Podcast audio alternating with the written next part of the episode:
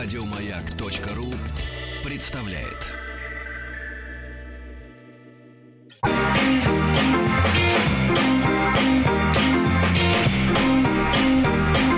Сергей Стилавин и его друзья. Дорогие товарищи, пробравшиеся через снежные торосы, приветствуют тех, кто еще только пробирается. Здравствуйте, Владик. Доброе утро. Владик пешеход уже здесь. Не, путь- не путать, Скороход. не путать с Иваном пешеходом, Джонни Вокером. Здравствуйте, Ольга. Доброе утро. Я живу в 10 минутах от... э, Ольга, а вы не в одном районе-то живете? Нет, я на Сухаревске Пока живу. нет. Я в центре. живу. А вы в центре живете? А он 10 минут пешком. Отсюда, да. А. Да. Ольга, вам телеграмма. А, Уведом... Можно а, Да, отбить давайте, давайте, телеграмма. конечно, конечно, Начнем с хорошего, потому что нужно создать настроение Ольги. Телеграмма. Севастополь. Передаю цифры. 107 дробь 701. 31. 5 дробь 1. 14 31. Что-то путано я пишет. не могу быть, это э, Путано. координаты, куда ГЛОНАСС нужно выпускать ракету. Уведомление телеграфом. Москва. 125040. Пятая улица Имского поля, 19, дробь 21. Маяк Стиллавину. Сергею Валерьевичу. Так. Ольга. Мусор.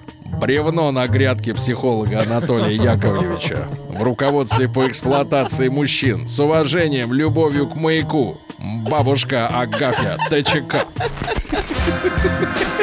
Такое приятное послевкусие, да? Кремом запахло. Сергей Стилавин и его Бабуль!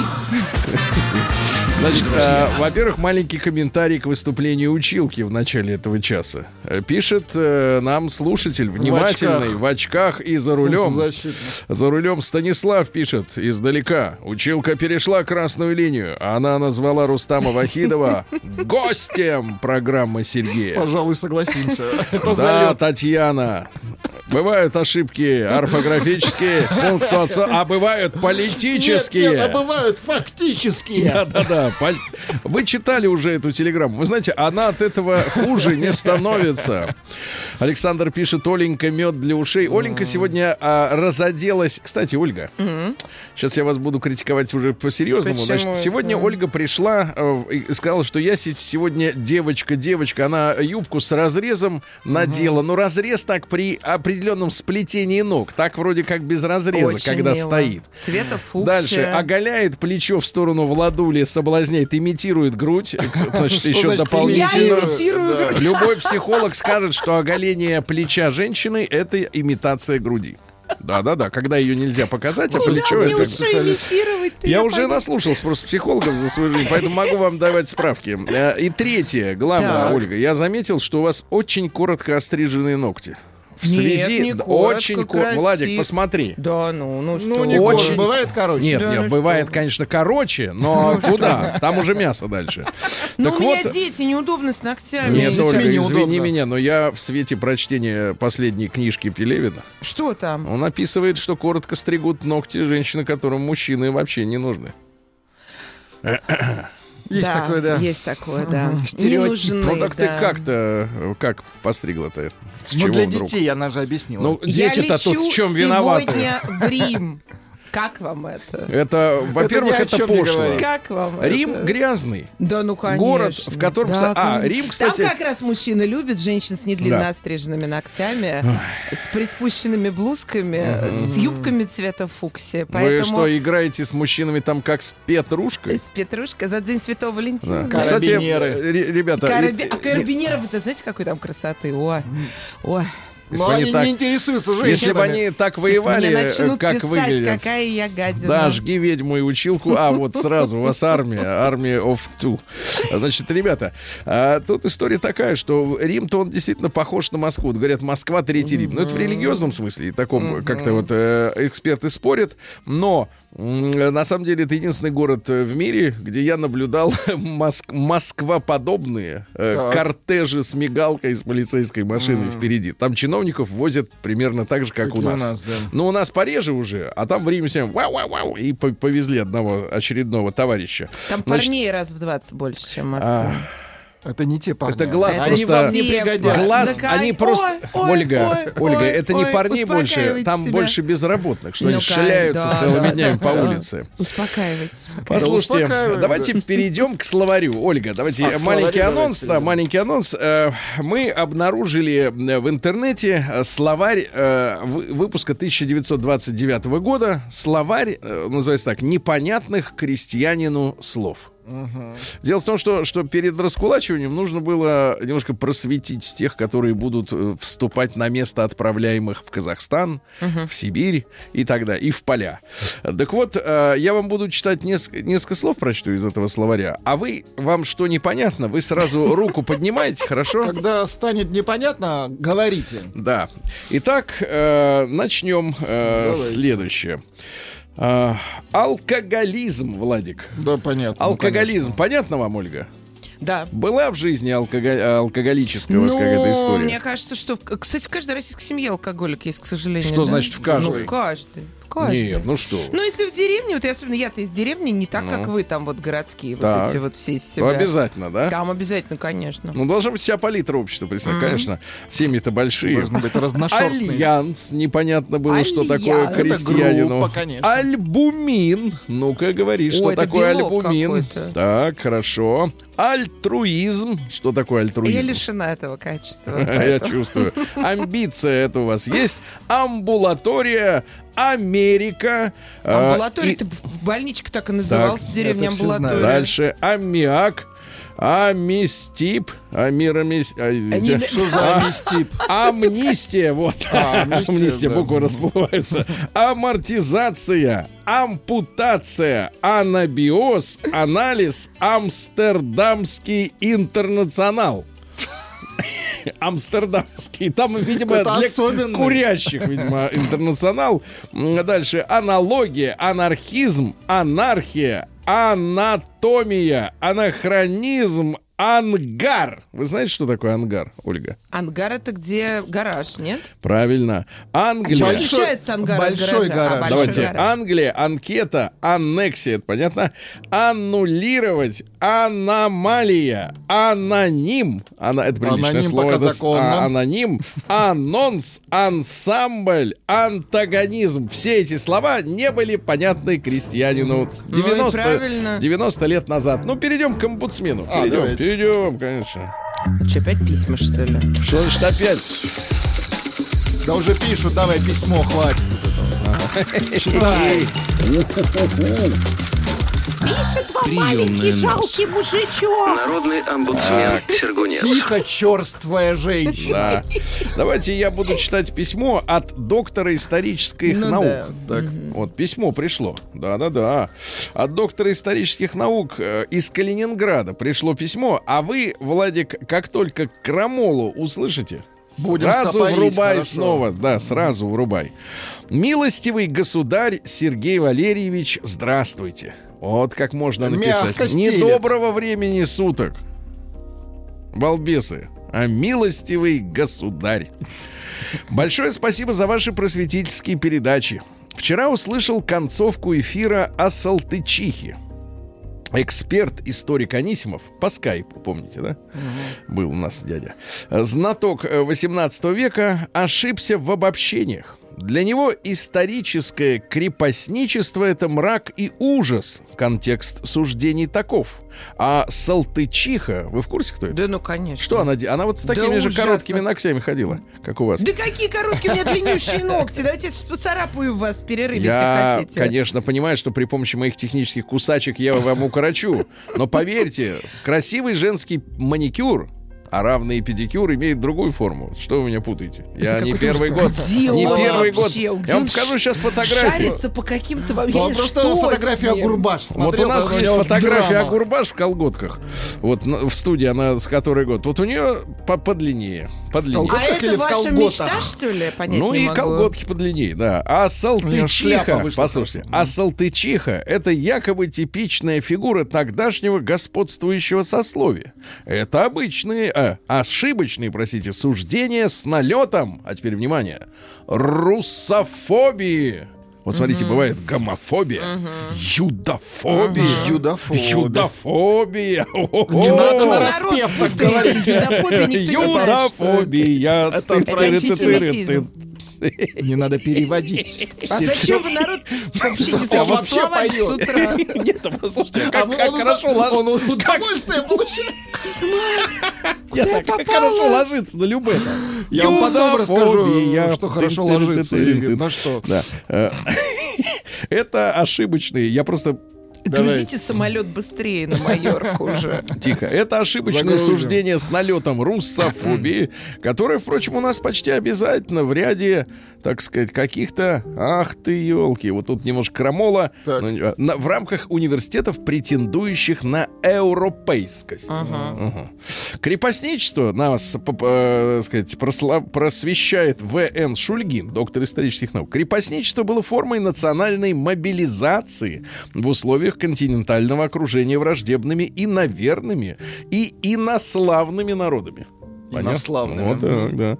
Которых поэт-классик 19 века назвал богомерзкими. Вот это слово мне нравится. Это сегодня следование в хвосте США. Иные у нас хотят поменять на зависимость от Четвертого Рейха. Вот оно Скажите, как. пожалуйста, какие-то бригады, что ли, Минуточку, бригада людям? сейчас. Духовно, минуточку. Молчать, Сатрап, молчать, русофобы. В духовно здоровые Но не времена, в ду- в духовно здоровые времена наш народ предпочтел крепостничество, объединяющее верных россов, германскому предпочел, польско-литовскому, шведскому, нагайскому пленению. Нагайскому козырь. Потом царь был крепок державе. Крепок.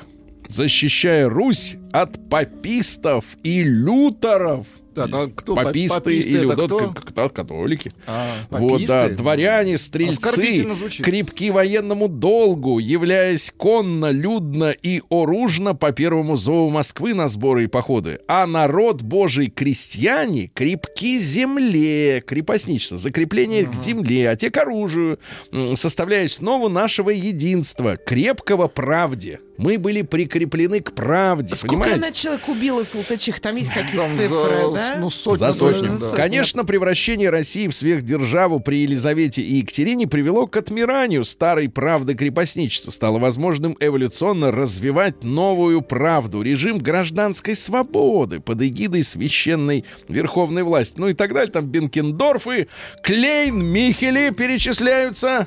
Вот, видите? Да, наши историки-западники по-прежнему в духе интеллигентщины 19 века долдонят о крепостничеством рабстве как главной черте старой доброй России. «Мерза глупость!» — восклицает калининградский доктор исторических наук. Это чем- реально доктор. Он реально людей учит, вот, да? Нет, он не лечит. Учит. Учат. Да, короче говоря, известно и то, что крепостные убили отца Федора Михайловича Достоевского за порчу барышень-крестьянок. Известно вам это?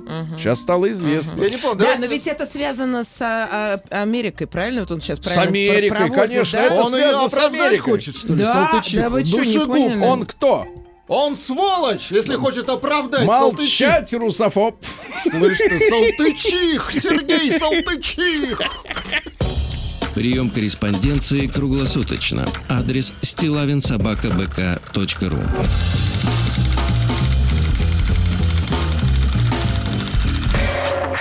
Фамилия Стилавин День дяди Бастилии пустую прошел. 80 лет со дня рождения. Ух ты, а ей уж 80.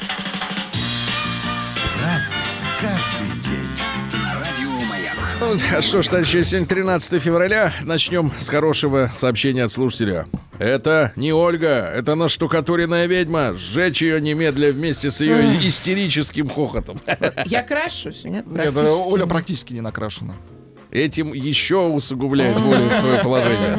Значит, э, товарищи, сегодня у Организации Объединенных Наций формальный праздник. Всемирный день радио они объявили. Почему? Потому что в эфир в 46 году э, вышла их радиостанция, ООНовская. Ну, Но никакого отношения к Попову, Отмечать не будем. даже к этому подонку Маркони не имеет. Маркони вообще вор.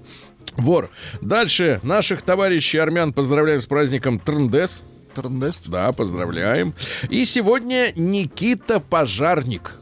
Э, сегодня принято э, поправлять. Пожарный. Э, Да, в наши дни принято вот, и, вот вы видите, вот этим истерическим голосом поправлять, но из песни слов не выкинешь. Народный праздник называется Никита Пожарник.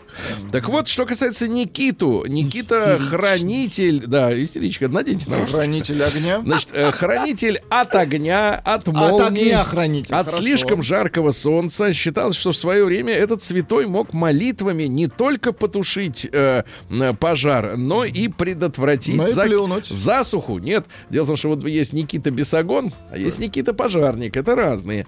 Э, С огнем связаны некоторые приметы этого Бесогон дня. современник наш. Говорили, да, говорили ваш современник. Говорили, что Ах, если... не ваш современник, Да, ишь говорили- ты какой, говорили- очки надел. Минуточку. Говорили, что если дрова в печи дымят и плохо загораются, это оттепели. Так. А Также в этот день полагалось оберегать избу от лешего. Вам вот, Ольга, демоны являются в Мне сновидениях? леший просто в Ольга, натуре приходит. Скажите, а вот вам плохиши Живой нравятся? Вот плохие Вам нравится с мужчины, копытами? Вот такие С подлецы.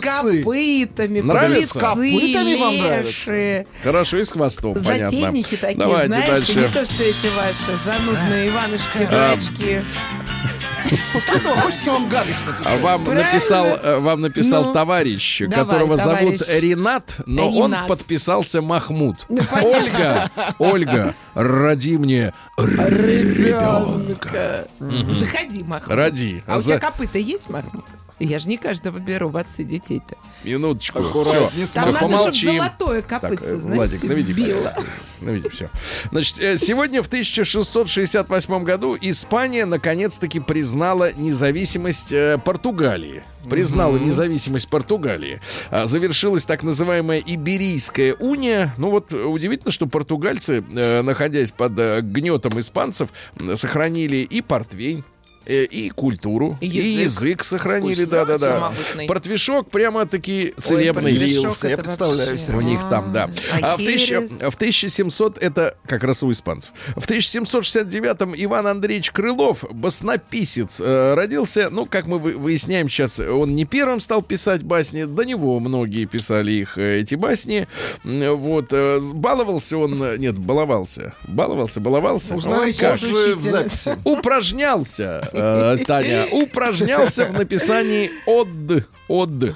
А в конце жизни был обласкан властью, имел чин статского советника, шеститысячный пансион, 6 тысяч рублей в год, это 500 рублей в месяц тех Серьезно? денег, да это просто можно было на Феррари ездить. Обласкан так обласкан. Э, Долго жил, э, привычкам своим не изменял ни в чем, полностью растворился в лени и гурманстве. Как это полностью. неприятно То есть бухал, вкусно ел, сладко спал. Ну Вот, говорят, что он был умным и не слишком добрым человеком. А, Добрый такого не А напишут. умный всегда недобрый. Ага. А, найди умного дурака. Э, Вот, значит, в конце концов... э, Маленечко Сергей Валерьевич описание напоминает. Тихо. В конце концов, Пока сжился пока. с ролью добродушного чудака, ничем не смущающегося обжоры. Пальцев не мыл. Э, Значит, не, да. Моет только пальцы. Да-да-да. Ну и все считали в свое время, что Крылов помер от заворота кишок. То есть как бы Переел. у него картофель встал в кишках. Ужас.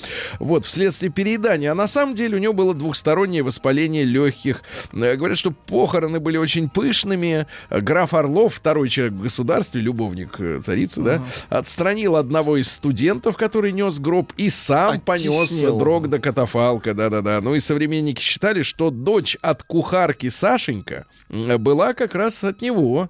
Вот, это подтверждается тем, что он отдал ее в дорогой пансион, а когда кухарка мама умерла, воспитывал ее как дочь и дал за нее большое приданое. И перед смертью все имущество, все имущество завещал мужу этой девочки. Вот так вот. Факты. А, Говорят, что Крылов, как и эм, Калигула, очень любил смотреть на пожары. Это его вдохновляло. Как что горит, а город-то небольшой. Э, Ночь темная, фонарей нет. Если что горит, сразу свет. Сразу светло, Сразу да. туда сразу говорит, запрягай. Фейерверков не Едем. было. Не пропускал, говорят, ни одного пожара. Ни одного. И на званых обедах он, как правило, говорят, съедал блюдо... Теперь записывайте. На званых обедах он съедал блюдо Растегаев.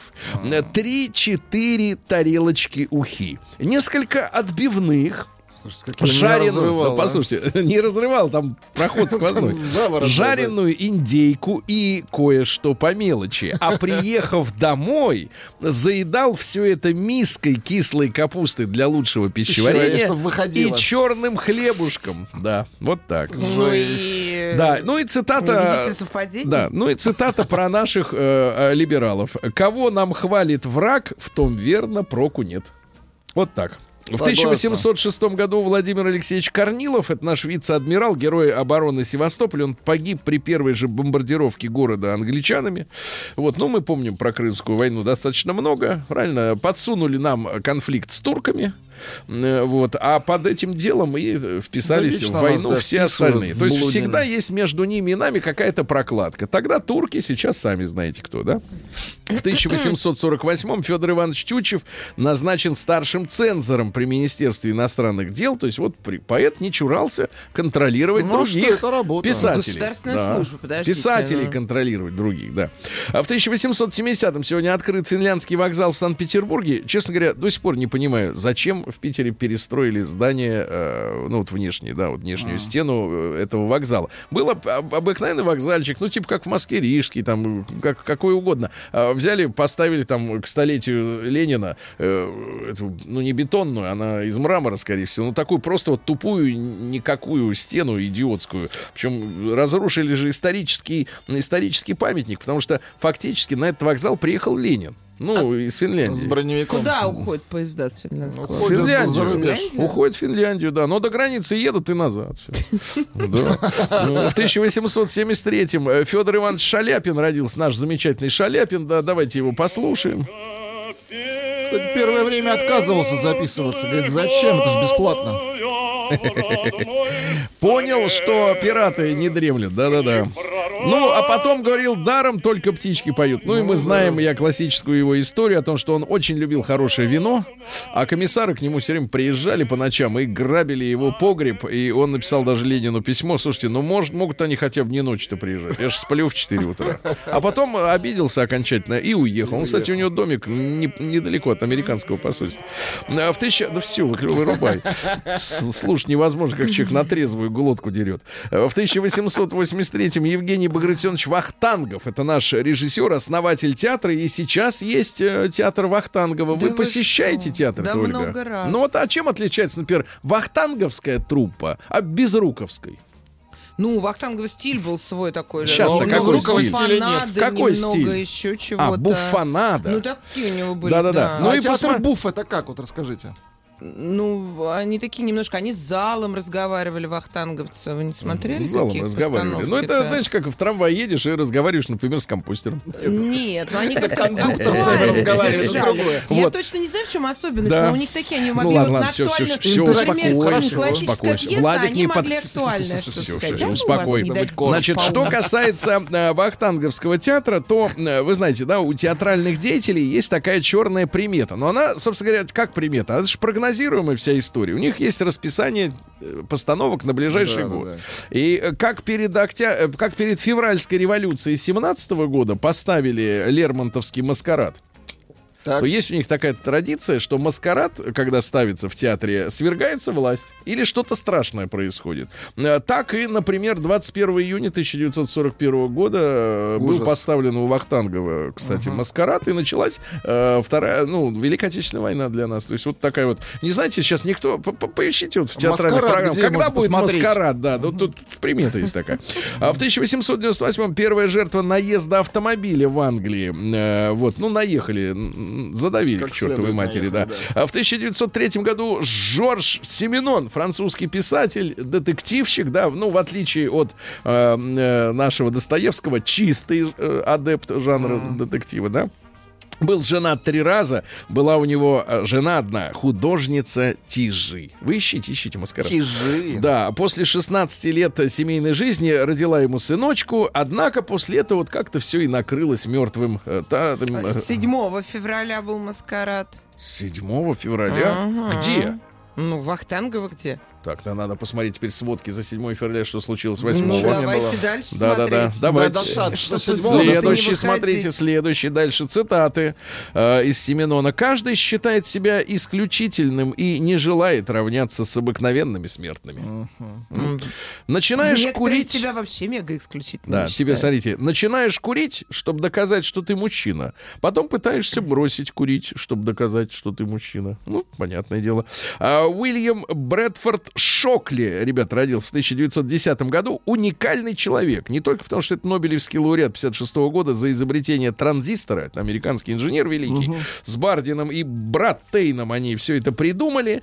Но тут ведь какая интересная история. В марте 63 года этот Нобелевский лауреат, отвечая на вопрос журналиста о возможности ядерной войны, неожиданно заявил, что цивилизованный мир катится в катастрофу, э, противоположную э, эволюцию, потому что компетентные люди ограничивают рождаемость, то есть у них тогда уже пошла эта волна, а некомпетентные активно плодятся. То есть имеется в виду, что Ну, вот при- контроль рождаемости, да, интеллигенты, они типа, значит, меньше и э, меньше, Один а- ребенок в семье, а ребята, которые простые, нормальные ребята, у них и по 10, может быть, и по 15. Ну, это нормальное Вот. А потом он... развитие. Нет, нет, да погодите, А из нормально. Африки и, подъезжают. и после этого, после этого, вы Африку не трожь, это мама цивилизации. Ну, она сейчас вся в Европе. Мама Африка, да. Они смотрите, и, приехали. Человечеству угрожают три катастрофы, говорил Шокли, ядерная война, голод и генетическое угасание. А потом он начал выступать с заявлениями о том, что у негров меньше IQ, чем у белых. Да, да. Ну, да, это да. уже И его перебор. загасили, его загасили, его даже чуть ли не хотели лишить Нобелевской премии. А и надо было решить. Что значит надо было? Как можно от- отнять то, что человек сделал уже в А прошлом? Если мозги он отдал кому-то, так Кому надо он отдал? отнять вместе с Короче, человека, человека отстранили от, от, от работы э, со студентами. Он выступал против войны во Вьетнаме, его тоже за это Не помогло, значит, жахали. Да. Ну и, соответственно, уже вот в 72 году, да, на Шокли обрушился гнев чернокожей части Стэнфорда. Оказывается, есть такая часть. Э, Даже ван- вандалы, вандалы разграбили один из его кабинетов, э, разгромили его автомобиль. Ну а зачем чернокожие студенты по- потребовали изгнать Шокли из университета? Вот. Ну и, соответственно, говорят, что он основал в 1900... А, в 1980 году некто Роберт Грэм основал в окрестностях Сан-Диего банк спермы гениев. Гениев. И, э, значит, три нобелевских лауреата, в том числе и Шокли, сдавали, поработали. сдавали туда, чтобы новые гении рождались. Вот так вот, Ольга, да? Вот, ну вот, а умер он в 1987 году. Э, В 15 году Лидия Николаевна... 2 марта следующий маскарад. Л- Идем? Второ... Нет, не идем, смотрим, что Едем. дальше будет. Лидия Николаевна Смирнова, актриса, народная артистка. Э, добро пожаловать, посторонним вход воспрещен. Ну, отличная, Вот, да, отличная актриса. да-да-да. Говорят, что долгие годы был роман с композитором Исаком Дунаевским. Ну, как роман? Творческие люди, а им есть о чем да, поговорить, это не конечно. первый роман был. А в семнадцатом году в Англии правительство разрешило женщинам быть водителями такси. А куда пойдешь-то? Все на фронте, правильно? Ой, я сейчас же из Казани вернулась. Ну-ка. Там вот все Так. такси, что мы вызывали, все Ну. женщины были за рулем. Так прикольно. Вот а вы по одному номеру вызывали? Или Яндекс Такси? Яндекс Такси. И что, одни женщины к вам Две приезжают? женщины, да, приезжали, мы, мы причем бизнес-класс Они ж вызывали. чуют, где, у «Привет, кого ногти Казани! стриженные». Привет, Казани! Э, Щас Надо говорить «Привет, Казань», а ногтями. не «Привет, Казани». Сейчас, перерыв, да? Я сейчас расцарапаю. перерыв. Сейчас перерыв, Ольга, вдохни. День взятия Бастилии пустую прошел. 80 лет со дня рождения. Ух ты, а ей уж 80.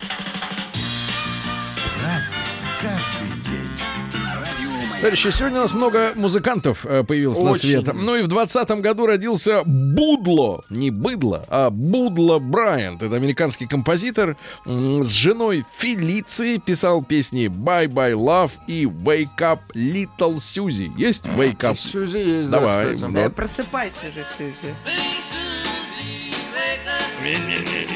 Ну, отвратительно Да, да, мерзко. В 1921 году Владимиру Ильичу Ленину в колонном зале Союзов торжественно вручен орден Ленина за номером 2. Первый экземпляр сам Ильич э, только что повесил на грудь Троцкому. Да-да-да. В 23 году сотрудниками ГПУ убит налетчик Леонид Пантелкин, известный бандит и, так сказать, душегуб. Его звали Ленька Пантелеев. А, Вот. Ну и в последний, в да. последний месяц он вместе с Мишкой Корявым и Сашкой Поповым а, Сашка Поп, э, совершили 10 убийств, 20 уличных ограблений, 15 налетов. Ну, страшная ведь история, потому что э, как только совершилась февральская революция, из тюрем выпустили всех бандитов. Выползали, да. И они, вооружившись телефонными книгами, ходили грабить людей, Ну, кого, а, а да. полицию перебили революционеров физически и морально. Да, они и боялись, кто Да-да-да. был И, с- и я так понимаю, что поскольку оружие можно было приобрести, то есть законно в Российской империи можно было иметь пистолет, ну или револьвер. И были обра- образованы в каждом подъезде фактически э, такие клубы самообороны, когда люди ночами дежурили. себя. А, да. Вот, да. Ну, вот ужас, Охраняли. страшное время. А В 23-м году Чарльз Элвуд Егер, это американский летчик, который в 47-м году первый пролетел быстрее скорости звука. Ну, это как-то условная единица, правильно, Владик? Там же Абсолютно. тише-то не становится. Тише стоит такой щелчок. Да-да-да. Да-да, когда наши, кстати, реактивные самолеты, э, истребители э, преодолевает звуковой э, барьер, если Ну, ты находишься такой-то- вблизи, то звук такой, Ну, такой как бом- выстрел очень бомбу громкий, рванули, да. да. Игорь Шаферан, поэт-песенник, э, родился сегодня. Гляжу в озеро Да. синее. Нет, Маргарита. Ах, Маргарита, Слушайте, конечно. это, шикарный да-да. трек. Это он написал? Нет, это Малена. Поет. Маргарита, и ты не забыл. Какая песня? Маргарита. Да класс. Открыто, Да-да-да. Лев, э, Лев Перфилов в 33 году родился. э, Замечательный актер. И место встречи изменить нельзя. 6 на 9. Да, да, да. Да-да-да, и слезы капали, и киндзадза. Э, вот. Ну и газеты написали, когда вот премьера одного из его фильмов состоялась, наконец-то появился актер, так убедительно играющий мерзавцев. Вот, но говорят, что у него были, в общем-то, и обычные люди, да, но, говорит, народу лучше смотреть на вот интересных персонажей, да. А в 44 году э, черный день для польско-украинской дружбы, э, Волынская резня. Э, Да, почему-то о ней, о ней поляки иногда забывают, потому что интересы есть э, на Востоке. Они же не теряют надежды прирезать немножко, так сказать, несколько тысяч гектаров к себе. Поэтому забывают о том, что в этот день отряд УПА, это украинские националисты, совершил массовое убийство поляков из деревни э, Лановцы. Было убито 72 человека. Вот Вол- Волынская резня, да. Сегодня в 45 году начались массированные бомбежки эм, англо-американской авиации Дрездена. До основания был стерт исторический центр. Но немцы до 1985 года восстанавливали. И сегодня, Они когда... хорошо его восстановили. Сегодня, кстати. когда приезжаешь в Дрезден, они реально по камешкам, по крупицам Он прям вот очень- восстановили центр. Ну, великая работа. Великая. Съездите. Да, А, не надо. не знаю, Германия не очень хорошо. Там есть шнапс. В Рим, 50-м я Рим. году Питер Гэбриэл. Сегодня вы Ставили его трек. мужчина. Очень хорошо. А, ну что же, а дальше. В 63-м году в Ленинграде в этот день по обвинению в злостном тунеядстве арестован поэт Иосиф Бродский. в злостном. Ну, потому что никак не хотел работать. Вот сейчас, Ужас. знаешь, Физически. посмотришь вот этот германовский фильм, э, э, этот самый э, Бродский, да? Ну вот, или как он там назывался-то? Нет, не Подожди, Бродский. не Бродский, не, не Брод, там же этот, да. другой. Кто? Копытов. Нет, как? Пушкин. Ну, быстрее.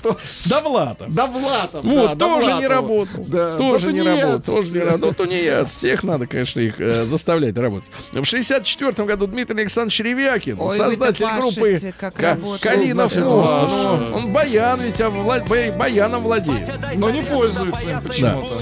Говорит, что рок-музыка агонизирует в России. Ну, это кто ж спорит. А В 74 году сегодня взяли за жабры писателя Солженицына. А, В Лефортове просидел ночь, и э, на самолете в ФРГ его отправили, значит, полетел туда за клевету на советский строй. Вот так. А сейчас как-то вот... э, э, Ну, как-то, да, Нормально. наоборот. Нормально.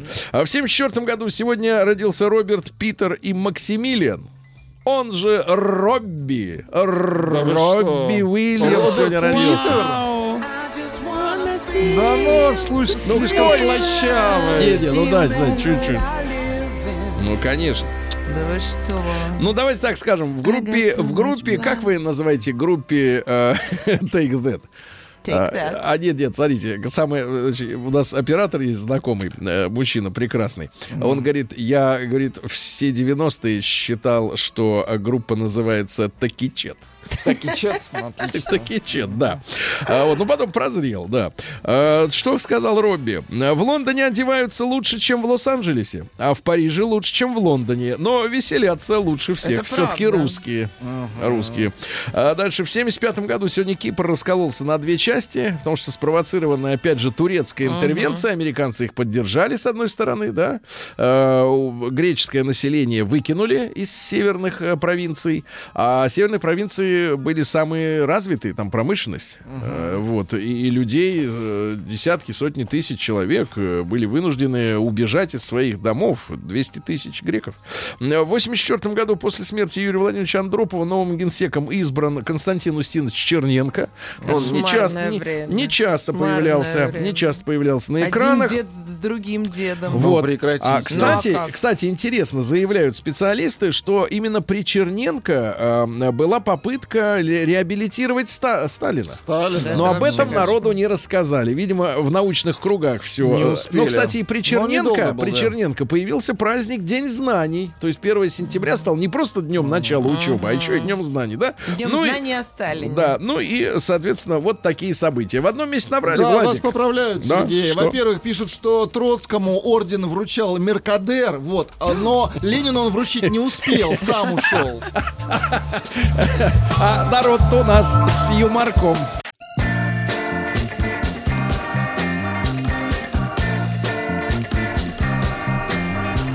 Сергей Стилавин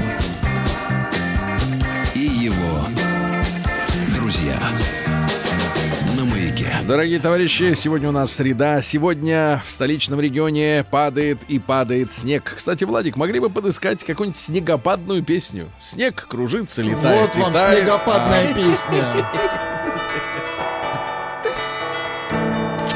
Бум.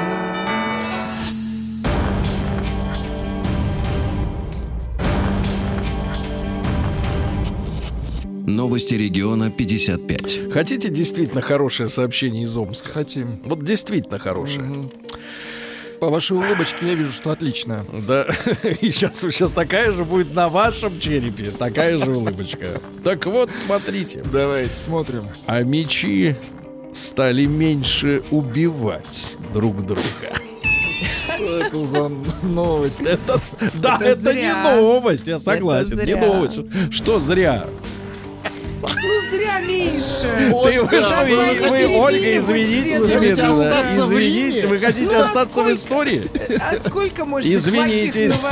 Ольга, извините. Я извиняюсь. Извини, вот все, извинись, да. Так я Ну, не про это хотела сказать, А зря. что? Да нет, ну мозг-то ваш не так работает. А получилось про то. А получилось, да, плохо получилось. А, это что ли? Нет, Конечно. зря. Убивают зря. Долго ржать Как, слушайте, да, Ольга, прилетит тебе граната. А, в центре Омска внезапно перестали работать светофоры. Ну, это же просто уж Ну, как-то вот да, э, как какой-то мило даже, и- Да, да. А как стало Дальше, дальше. нет? А мечам пообещали построить на берегу речной фонтан и туалет на берегу. хоро- на берегу фонтан и новость, туалет. да. э, Тоже на берегу. Вверх-вниз Да называется, вверх и качели. Значит, а, Мич, а Мичка нашла на кассе чужую карту и оплатила ей свои покупки. Ну, это, Умница, не, А молодец. что еще с ней Ну, делать, с чужой картой? Ну что, Деньги должны работать, что это главный принцип бизнеса. Это не экономики, это кровь экономики, деньги. А Мич э, во время ночной кражи в магазине очень удивился приезду правоохранительных. Ну и, наконец, два главных омских сообщения. А, Омский безухий котик Пьер давно живет в одиночестве и никому не нужен. Ну, так- найдите, найдите, не надо котик, еще- не люди, надо петь, Вы определитесь, про- вы либо поете, либо петь. мычите. Я Вот, значит, мяукаю. Значит, Мяу. а теперь? А Ольга, это мерзко, особенно в сочетании с вашими укороченными ногтями, коротко постриженными. И, наконец, смотрите, а Мич, Бедные бабы вообще рядом. Тихо, тихо, тихо, тихо. Новость. а. Мич попрошайничал под видом матери-одиночки Миланы. Милана. Мать тебя как зовут? Милана. Сергей Чему? Стилавин Миланочка. и его друзья на маяке. Друзья мои, сообщение дня. Почта России Уже страшно. ускорит доставку интернет-заказов в регионы. Да, для этого, Это построят, для этого построят в ближайшие три года в 38 городах нашей страны логистические хабы. Ну, в путь дорожку, так сказать, да. Дальше. В России выросли продажи алкоголя. Вл- Владик, ваших рук дело? Нет. Дальше. Россия оказалась третьей в мире по количеству любителей киберспорта. Наши мужчины Игроманы. после работы танки-то, приходят, танки-то. приходят домой, но они не сидят с ребенком. Они сидят Они, в танке. они не жарят картошечку, они не любят жен, они включают свои PlayStation и Да PC. просто пошли многие помылись Да, бы да, да. Третье место. пошли? Третье Да место. пошли На первом месте Китай, ну просто там чисто тупо в 10 раз больше, Больше людей. людей, да. А если у нас, кстати говоря, 22 миллиона занимаются, в Китае 150 миллионов, ну и на втором месте США, там 53 миллиона живут э, в интернете. Слушайте, ну фактически, по большому счету, мы все в одной, э, ну, пропорционально от э, количества населения. А дальше. Россиянин арендовал трамвай и весь день катал пассажиров э, бесплатно в Краснодаре. Очень, Очень хорошо. хорошо. Говорят, А, самая добрая новость Да. века. В России не будут наклеивать страшные картинки на бутылки с алкоголем. Очень Видимо, хорошо, продажи конечно. могут упасть. Да, да, да. это лишнее. А Вот вот хорошее сообщение, Владик. Э, Давайте. э, Госдума в первом чтении приняла закон об автономизации российского интернета, чтобы можно было и все эти, и все эти комы, Очень хорошо. да, UK, хорошо. ко, вот эти все. Раз всю и нету. грязь. Да, ну и наконец от хорошее сообщение. Вот самое доброе сообщение, Давайте. Ольга. Давайте. Минуточку. Добрее, чем Я читаю, а вы трамвай. молчите. Давайте поиграем в игру, да? Смотрите. Смотрите, а игра следующая начинается. В Москве откроется монокафе Дошик. Дошик. Дошика будем Мои дети будут первыми в очередь. кипяток и дошик, и все. И жизнь. Ну, давайте о науке. Здесь э, много полезных сообщений. Например, люди с короткими именами быстрее находят свою любовь. Ну-ка, самое короткое имя какое? Джон. Нет. Эд. Эд. Да, Эд Хиль. Например. Да, Эд. Вот так вот, да. Валерьевич, А, видно, же экспериментировал. а у тех, э, вот у вас имя очень длинное. Длинное имя. Да, поэтому не очень. Не очень. Дальше. Э, Тучные, вот отличное научное открытие. Тучные люди часто имеют толстых животных. Ну, домашних имеется в виду. Ну, понятно, да. Ну, понятно. А, Тучные, хорошее слово, э, да. Сытные... Не обидное, да? Да, да. Сытные десерты способствуют похудению. Да То ладно. есть набил, э, так сказать, рот Тортиком. этим да, чизкейком два раза и, в общем-то, и похудел. А, биологи выяснили, почему комары кусают некоторых людей чаще. Выяснилось, что это нормальное исследование. Смотрите, Злых оказывается, чаще. нет, нет, нет, оказывается, э, комары очень любят углекислый газ. А больше он выделяется у тех людей, которые чаще и глубже дышат. Глубокое интенсивное дыхание, например, у спортсмена. Да, вот он пробежался э, тысячу километров и стоит, отдыхает. тысячи, давайте так, А не- не стоит, стесняйтесь. отдыхает, а на него комары прям вот, прям как То бомба. есть кусают в основном Да, спортсменов. дальше э, сообщение. Значит, Ольга, вы знаете, меня э, признали сексистом несколько лет А, назад. 2017 года. А Не, но- рано-то так признали. Но- Поздно-то так признали. Минуточку. Но Да, он держит знамя. Минуточку. Так вот, э, э, заголовок, который не мог меня оставить равнодушным. Создан первый в мире робот художница. То есть не художник. Вообще, откуда берется пол у робота? Объясните мне, пожалуйста. Как может у робота возникнуть пол? Вот я даже готов э, опять стать сексистом, но я не верю в то, что у машин может быть половая ориентация какая-то. Некоторым неудобно может быть вот мужчина, например, Неудобно. художник, и Дальше. еще мужчина Ученые обычный. доказали, Ольга, для вас новость. э, Вред самокритики для иммунитета. Ну, вам это Да. не грозит. Э, Конечно. Вообще. Шоколад может исчезнуть к 2050 году из-за Да климатических изменений. А вот и... это вам не помешало Да. бы. И, наконец, Владик, я вам читаю э, Давайте. Слово э, А я? непонятно, а вы угадываете, о чем речь, и вы. Ольга. Только руки с клавиатуры. Так. Ученые объяснили загадку мурмурации птиц.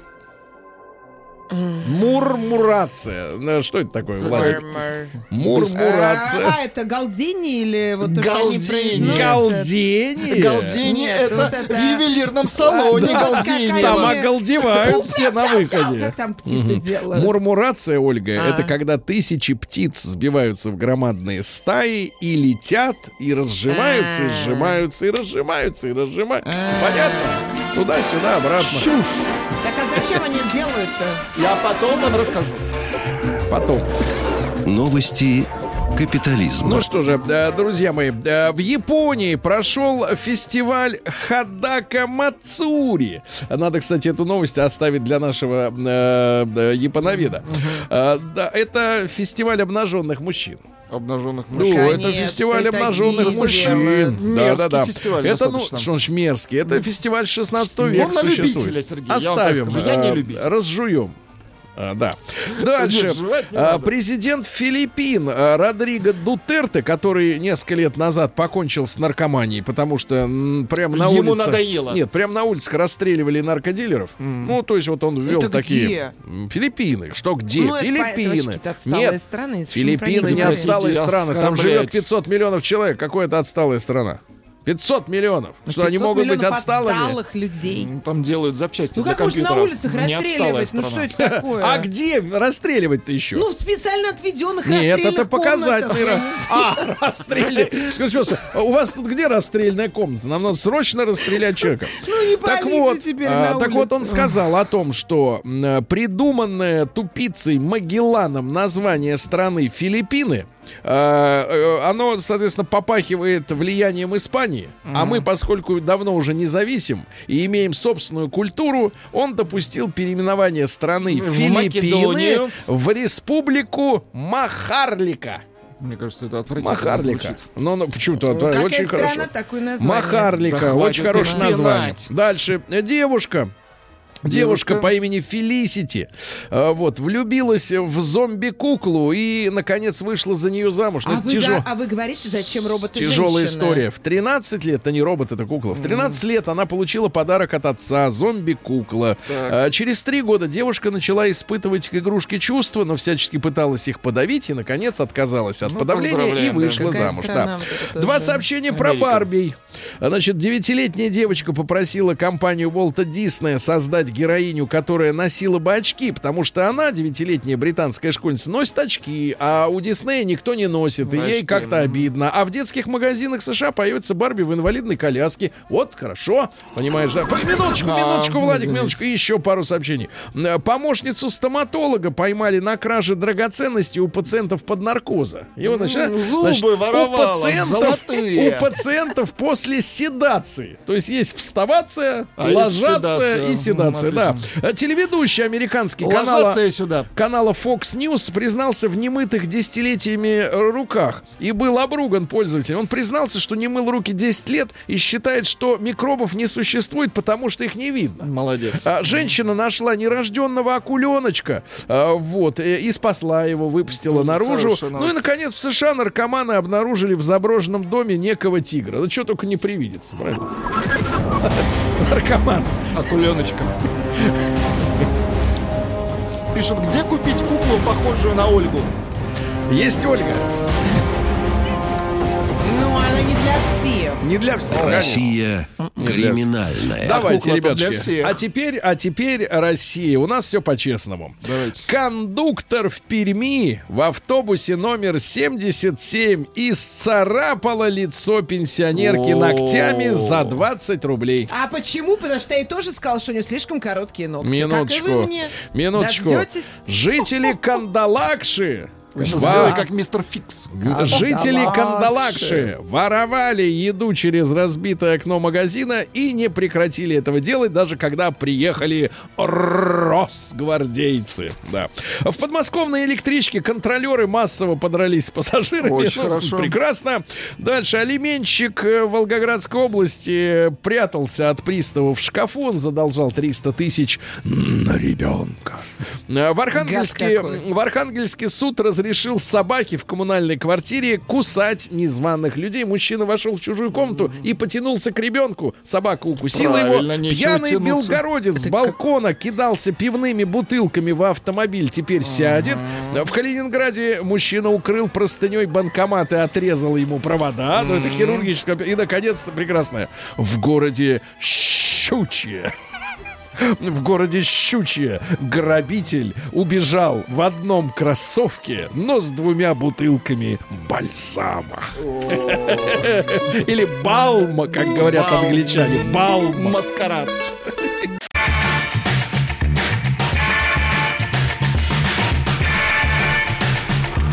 Сергей Стилавин и его друзья.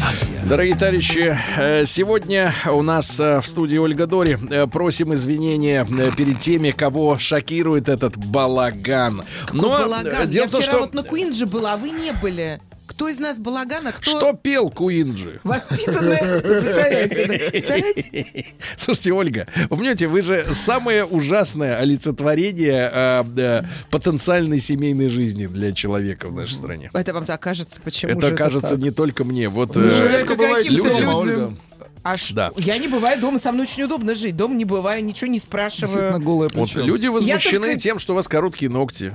Что это А при- что вам признак. эти ногти-то? Вы по ногтям, что ли, судите? Вам где-то почесать, что ли, нужно ногтями? Не так надо скажите, сейчас я. Ольга, вы делаете низкопробное Так, шоу. э, женщины, если вы хотите Сергея Валерьевича, у вас должны быть длинные ногти, потому что у него чешется в некоторых местах, и там Так, надо... Тихо, Ольга, молчи, молчи. Значит, э, балаган закончен на сегодня. Э, Группа «Циркон» опубликовала, я так понимаю, в «Коммерсанте» исследование россиян. Ну, мы продолжаем изучать друг друга. Э, Некоторые выводы подобных э, социологических исследований нас с вами удивляют. Э, Некоторые встают аккуратно в стройный ряд наших представлений. Да? Так вот, спросили россиян, можно ли доверять большинству наших сограждан? Большинство это кому? В Это, каком смысле? э, ну, на улице любому человеку. В Гражданину. коллективе, да, В да, да. В коллективе, коллективе, в да. трамвае, на работе, э, на предвыборном участке, например, да.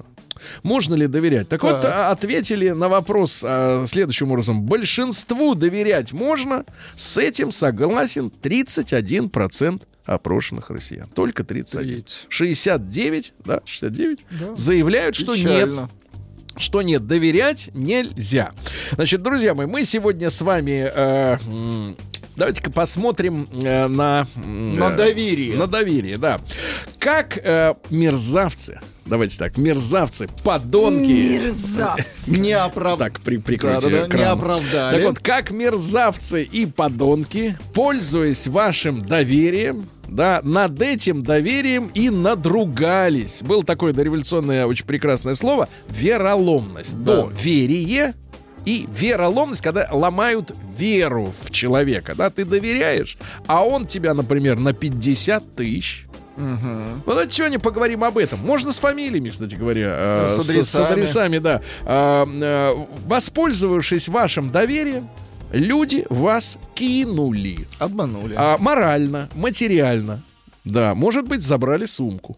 Может быть, забрали любовь. Итак, э, люди, которые э, убили в вас доверие к людям, правильно? Вот давайте. Плюс 7967 103 5533. Я думаю, что короткий опрос делать э, смысла Это нет. бессмысленно. Мы Мо- послушаем, э, Треть, ребята, ваши, ваши. был. Давайте, вот пишут, а сколько мерзавцев на Авито засело? Ну, там, которые Ну, предлагают что-то, да. а высылают кирпич, понимаешь, да. Но сама система ни при чем, конечно же, нет. Друзья мои, плюс 7967 103 5533. Итак, как, воспользовавшись вашим доверием, вас кинули?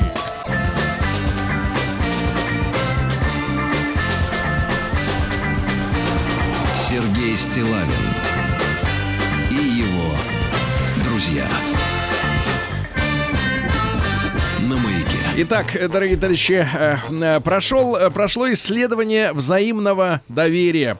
Э, Конечно, мы не ждем, э, чтобы в нашем обществе все относились друг к другу как в семье, хотя этого очень бы хотелось. И, честно говоря, я не раз э, замечал, что те же, например, конфликты э, при, взаимной, при взаимном знакомстве и хотя бы уважении лишают, решаются гораздо проще, чем с посторонними. Но хотя бы доверять друг другу в чем-то, но этим доверием пользуются ублюдки. Большинству россиян можно доверять, спросили наших сограждан. Только 31% ответил, что да, можно. Остальные все разочарованы. Но сегодня мы составляем каталог э, того, как мерзавцы э, пользуются нашим доверием и кидают нас, ломают в нас веру в людей. Например, Каталог подлости. да. На Авито искал квартиру на долгий срок. Нашел не очень дорогую, за 5500. Ну, в аренду. Позвонил. Мне сказали, что это агентство. Попросили скинуть деньги и приехать на адрес квартиры. Деньги я скинул. И когда приехал на квартиру, оказалось, что сама квартира стоит 20 тысяч, а не 5500. А деньги, которые я скинул, ушли в никуда, и теперь никто не брал трубку. Квартиру я снял другую у собственника. А вот за деньги жалко. За деньги жалко. Можно сказать, что я их просто выкинул, э, так сказать, на ветер. Да, Тимофеев Д. Верни полторашку. Доброе утро! Знакомая якобы на лечение заняла 28 тысяч и не отдает полтора года. Мотивирует тем, что до сих пор больна. Точка. Гнида. Александр Каталевский. 10 лет назад. Друг детства, сын маминой подруги, дружили семьями, угодил в тюрьму. Он оттуда попросил у меня телефон, который был куплен неделю назад за 10 тысяч, и украл его. Друзья наши общие Ой.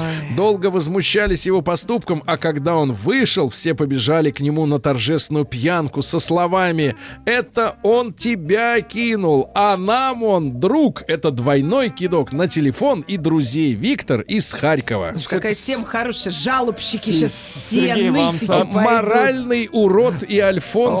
Иван Арестович проезжает в Москве на открытом шоссе. Вынудил взять на себя кредит э, 300 тысяч рублей. Вынудил. Меня, 23-летнюю приезжую девочку, девочка, не вернул 23 ни копейки, года. выплачиваю Да до сих пор. Проклинаю, пишет Алена. Алена не корова, а красавица с длинной шеей. Ну, 23 Ясно? года взрослый человек. Мозгами-то нужно думать. Петрович по кличке Жаба, верни 5 лямов, 10 лет бегаешь. сегодня мы все слова услышим. Да, Жаба, да, тварь, то всё с темой, будет, да? то с темой фланцев, то труп, то орехов, то чая. Вот видите? Сергей, вам сообщение Давайте. пришло. Серега, ты что, с Дори улетаешь в Рим? Нет! Нет, ли рейсы Нет. задержаны. Кирилл, давайте из Нижнего Новгорода. Ребят, как нашим доверием пользуются сволочи? А, Кирилл, доброе утро, да, дорогой. Э, Добрый день, Сергей Валерьевич. Как Э, оказалось, Дори, что ты жертва? Я с тобой.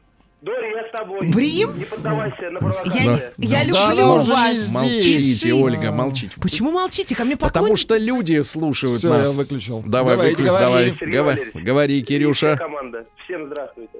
А, вы знаете, да, я вспомнил, была ситуация. Купил жене новый телефон. И через две недели... а, Развелась. его потеряли. Так. Нет, слава богу, нет. А, значит, ну, он вывалился из сумки, и, видимо, его кто-то подобрал. Может быть, из сумки вытащил, э, не знаю. Проходит э, день, и смс приходит в соцсетях. Здравствуйте, э, вы знаете, вот э, вы потеряли телефон, мы можем вам помочь. Я говорю, здорово. Э, Всего лишь полторы тысячи рублей вам нужно нам отдать, и мы вам даем координаты, где находится телефон. Я отдал. И телефона нет, да? Ну, Конечно. И потом я долго думал, почему же я такой? А, на самом деле, ни разу с этим не сталкивался. И приходят смс всякие, там, помоги, когда взламывают людей где-то. Мне нужно денег срочно, брат, до завтра. Никогда на это не велся, а тут э, так хотелось телефон вернуть. Вот, Понятно. э, так попал. Понятно, брат. На- Нашелся однажды по объявлению в интернете продавец автомобильных деталей. Я ему слил 15 тысяч. Конечно, от этого упырей никаких деталей не пришло. Да. Анна, 34 года, Химки. На прошлой неделе отправили с мужем 72 тысячи за аби- авиабилеты в Гоа турагенту из интернета, после чего он нас заблокировал. А вот круче. Передайте, пожалуйста, Просто привет Тимошкину из Мордовии, который кинул меня на 70 тонн зелени О, еще в круто. 2000 году. В 2000 году. Э, давайте Сашу из Москвы послушаем. 25 ему лет. Саша, доброе утро. Да, доброе утро. Как э, подонки обманули тебя? Ну, не то слово. Работал на газельке как-то. В одном месте на заправке три раза обманули. Как Решил- обманули? Решил в конце смены доехать с ветерком на бензинчике. Через несколько месяцев, через несколько километров пришлось переключиться опять на газ. Бензин оказался некачественный. Э, Купил незамерзайку в это же время. Она замерзла через несколько километров. Пришлось на другой заправке покупать другую незамерзайку. И еще третий купил баллон для помывки двигателя в гараже. Баллон оказался неполный и совсем не та жидкость, ну, наверное, просрочно, потому что все мелким шрифтом написано. Поэтому благо то, что у нас такие люди, как бы...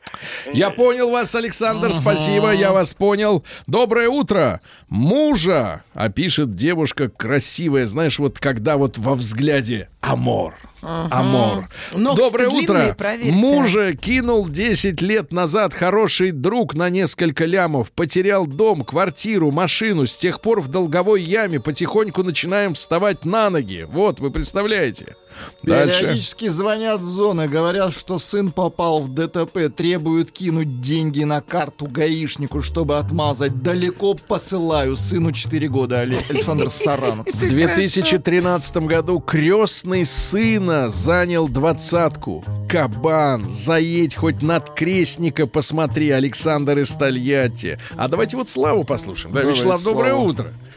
Да. Да, Слава, неужели и вы вот Здравствуйте, Слава. могли, Жертва. тихо, могли купиться на чью-то, так сказать, вот эту вот как бы мину прекрасную, а внутри тварь?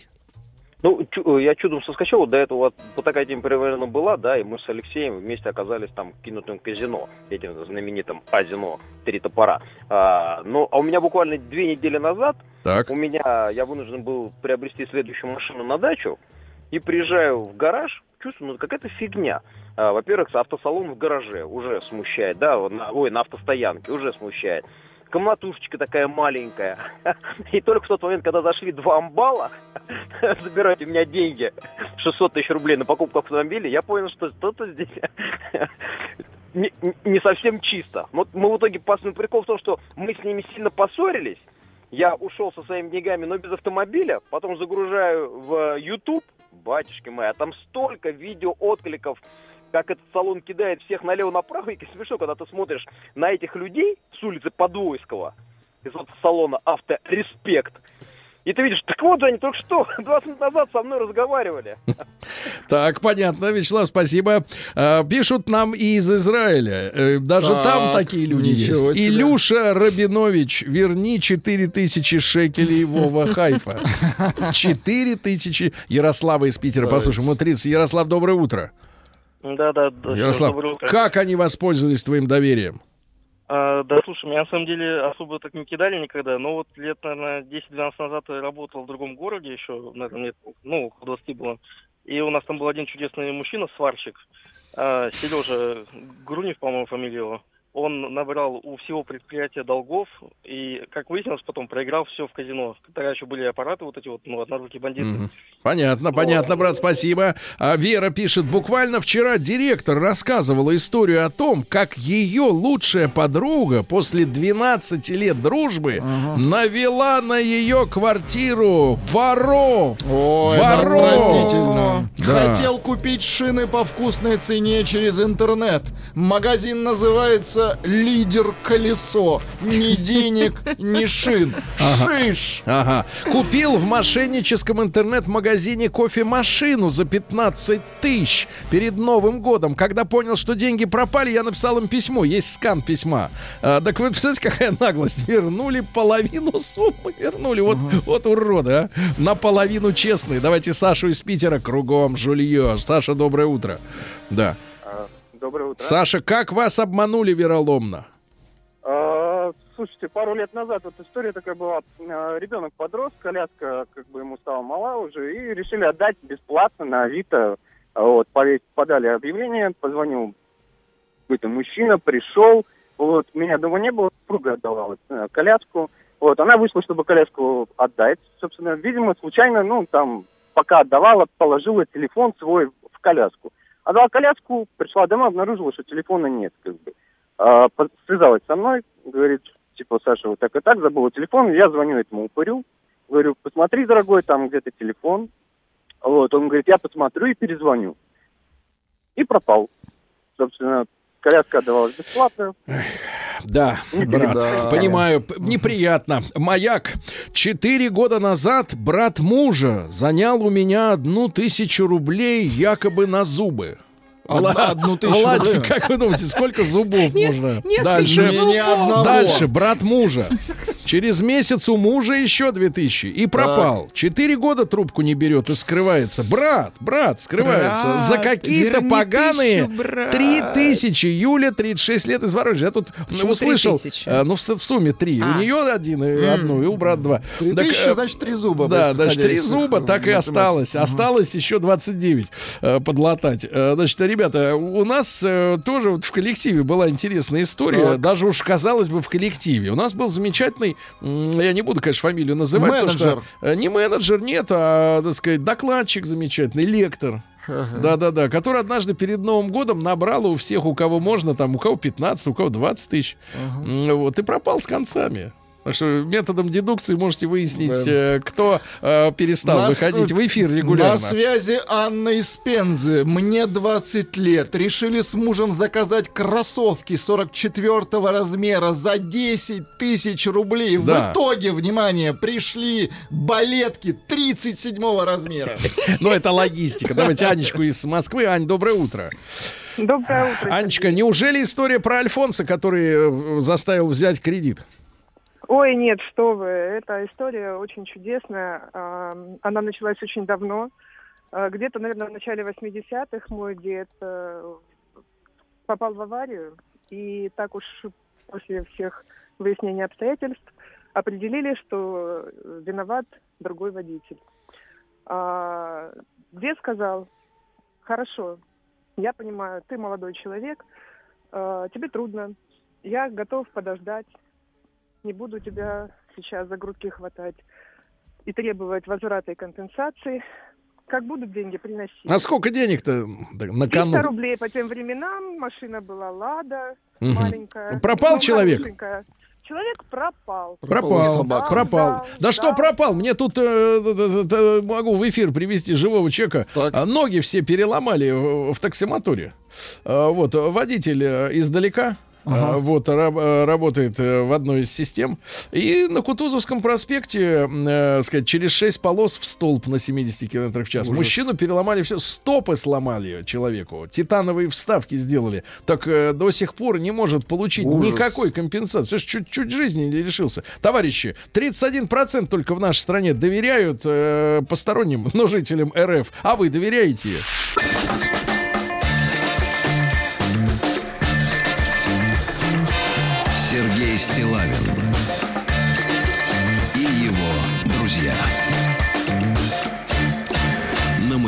В свете нашей сегодняшней темы и ваших звонков и писем э, в WhatsApp э, возникает вопрос, а кому вообще можно доверять? Потому что вот такое сообщение обескураживающее пришло от Сергея Минаева. Брат кинул на 25 тысяч рублей, он чудак вонючий. Брат себе. кинул на Оно, 25 тысяч по рублей. Кому еще... слов, э, Ребята, чудак, кому вонючий, еще новое. надо, кому еще... Интеллигенция пишет. Да, кому еще доверять, да, если вот так вот все обстоит. Давайте Евгений из Рязани послушаем. Вся Москва стонет от вас, вероломцев. Э, то есть Россия вся, да. Э, Жень, доброе утро. Да, доброе утро. Женечка, что случилось? Да, девушка к нам на работу пришла. Ну, решили с друзьями поспорить, кто ее первый закадрит. Ну, ну, вроде все наладилось, договорился с ней, снял номер, э, столик в ресторане, корзину цветов, сижу, жду. Так. Вроде звонить не надо, все вовремя. Ну, как раз в 7 часов вечера садится молодая парочка. Я говорю, «Зой, столик занят. Они говорят, извините, там Анна не придет. Это я, я ее старшая сестра, это мой друг. Ну, пришлось с ними поскоротать вечерок и ей подарить розы. Поэтому убил больше Я 15 понял, я часов. понял, это Это удар, боль. это удар Молодец, ниже, э, девушка, ниже пояса, да, молодец. да. А в 2007 году однокурсница поздно вечером позвонила и попросила приехать, пообещав жаркую ночь. Я приехала, оказалось, что ей было просто плохо. Одно весной она хотела уснуть на плече у мужчины. С тех пор не верю женщинам. Сергей Москва 32. Дал другу в одиннадцатом году 120 тысяч на сохранение.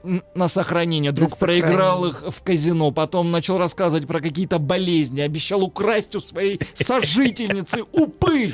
Да, Господа. да, да. Давайте Милану послушаем из Москвы. Милан, доброе утро. Здравствуйте. Милана, вот вы взрослый человек, как вами воспользовались мерзавцы? Ну, хочу сказать, во-первых, что это не лечится, в принципе. Мгм. То есть, если ты доверяешь, то это пожизненно. Поэтому про себя рассказывать даже не буду. Этого было столько раз. Ну, например. Ничему нет, не буду, не буду. Это Ну, даже- никак это не буду. Ну, не буду. ну, Я не- хочу. Нет, не буду, не, не буду. хочется, Теория нам, конечно. товарищи, не нужна. Танька Значит, Самойлова из 5 Б класса обещала прийти на свидание в 1987 году и кинула. Не верю в женщин до сих пор. Да. Знакомая Ничего позвонила... смешного. Да. ну, не могу. Знакомая Как позвонила дети рано жалкие. утром. Знакомая позвонила рано утром в панике. Получила смс с классическим текстом. Мама попал в ментовку, нужны деньги и так далее. Я ее успокоил. Твой сын давно уже попал. Он э, служит пять лет в МВД.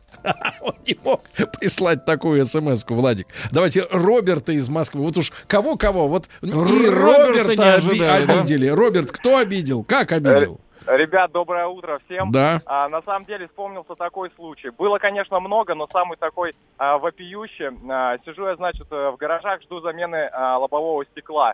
Просто гаражи где-то. Подходит дедуля, на вид лет 70, говорит, внучок, бабуля померла. А у меня вот дома, говорит, я сейчас сына жду, говорит, нашел монеты. Вот, говорит, четыре монеты, достает их мне в платочке, разворачивает такие, они в земле еще даже такие. Я говорю, дедуль, да ладно? Он говорит, да. У меня на самом... Я быстренько загуглив, понимаю, что там есть монета дворик, которая начинается от 120 тысяч рублей.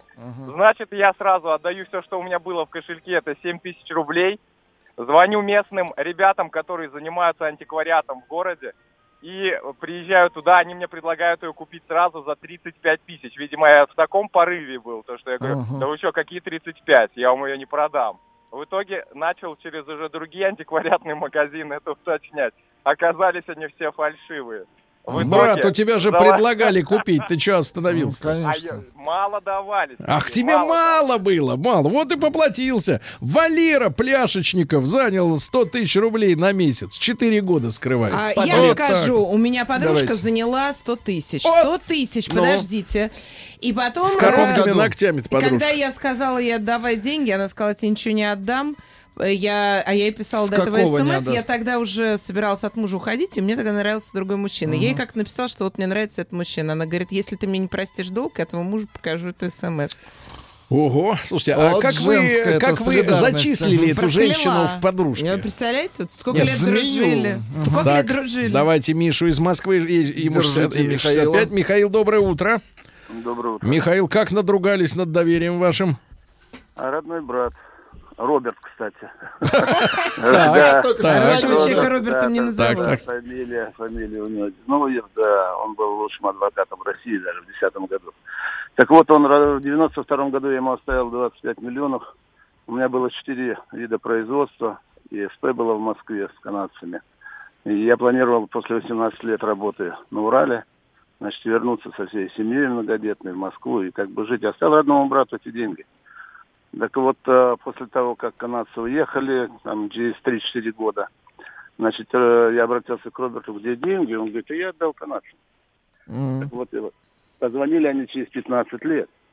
И я очень удивились, когда узнали, что Роберт отдал им деньги. Вышли на прямую связь, и все выяснилось. Роберт украл эти деньги. Сколько, Прекрасно, напомните? прекрасно жил. 25 миллионов в 92 году.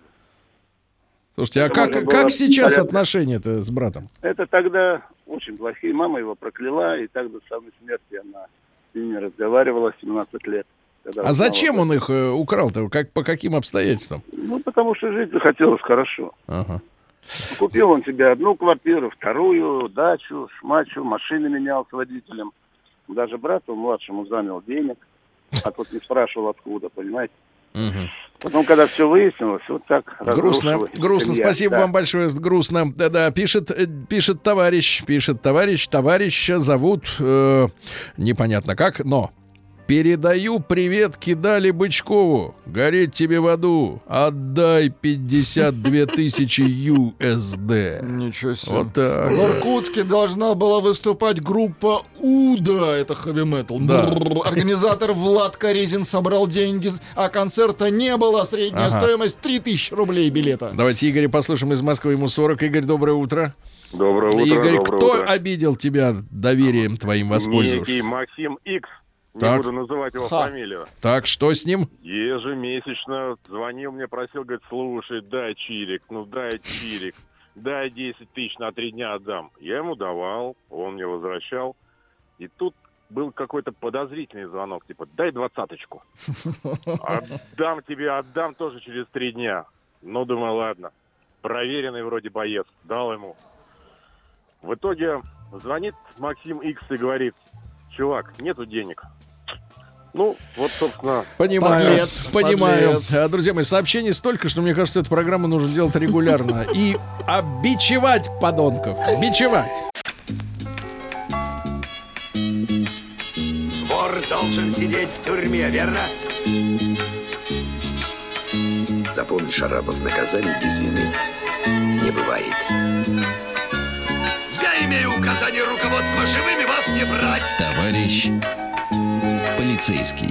Друзья мои, э, вы знаете, что нашей с вами родной полиции-милиции-полиции исполнилось 300 лет. И наш специальный цикл, который посвящен истории этого ведомства э, и ярким э, уголовным делам, которые, естественно, находятся в поле зрения офицеров, сержантов. Вот все это нас очень интересует. И сегодня я рад приветствовать в студии Эдуарда Эдуардовича Шульца. Эдуард Эдуардович, доброе утро. Доброе.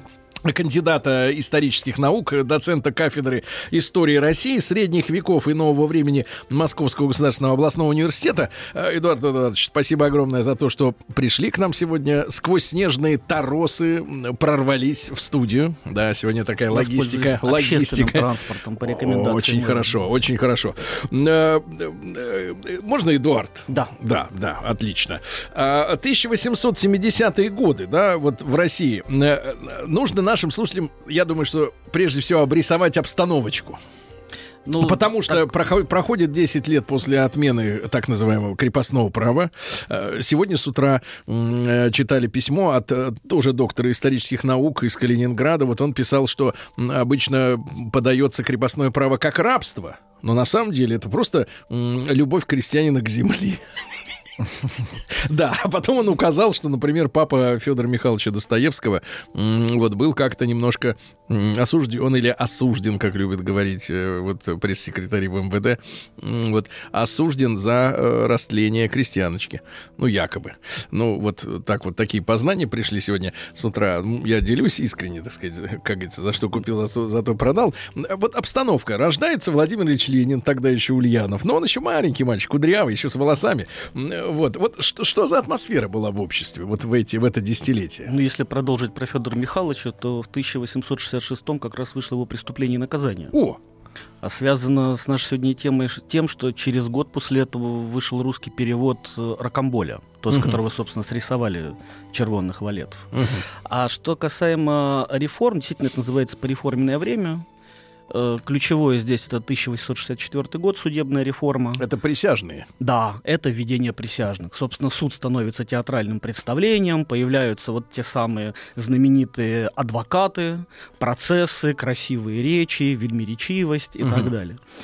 А, Но обычно забывается про другое. Дело в том, что кроме судебной реформы шло постоянное реформирование полиции. Начиная с 1858 года, как только Александр II зашел на престол, и по ты- начало 1880-х просто беспрерывное реформирование полиции.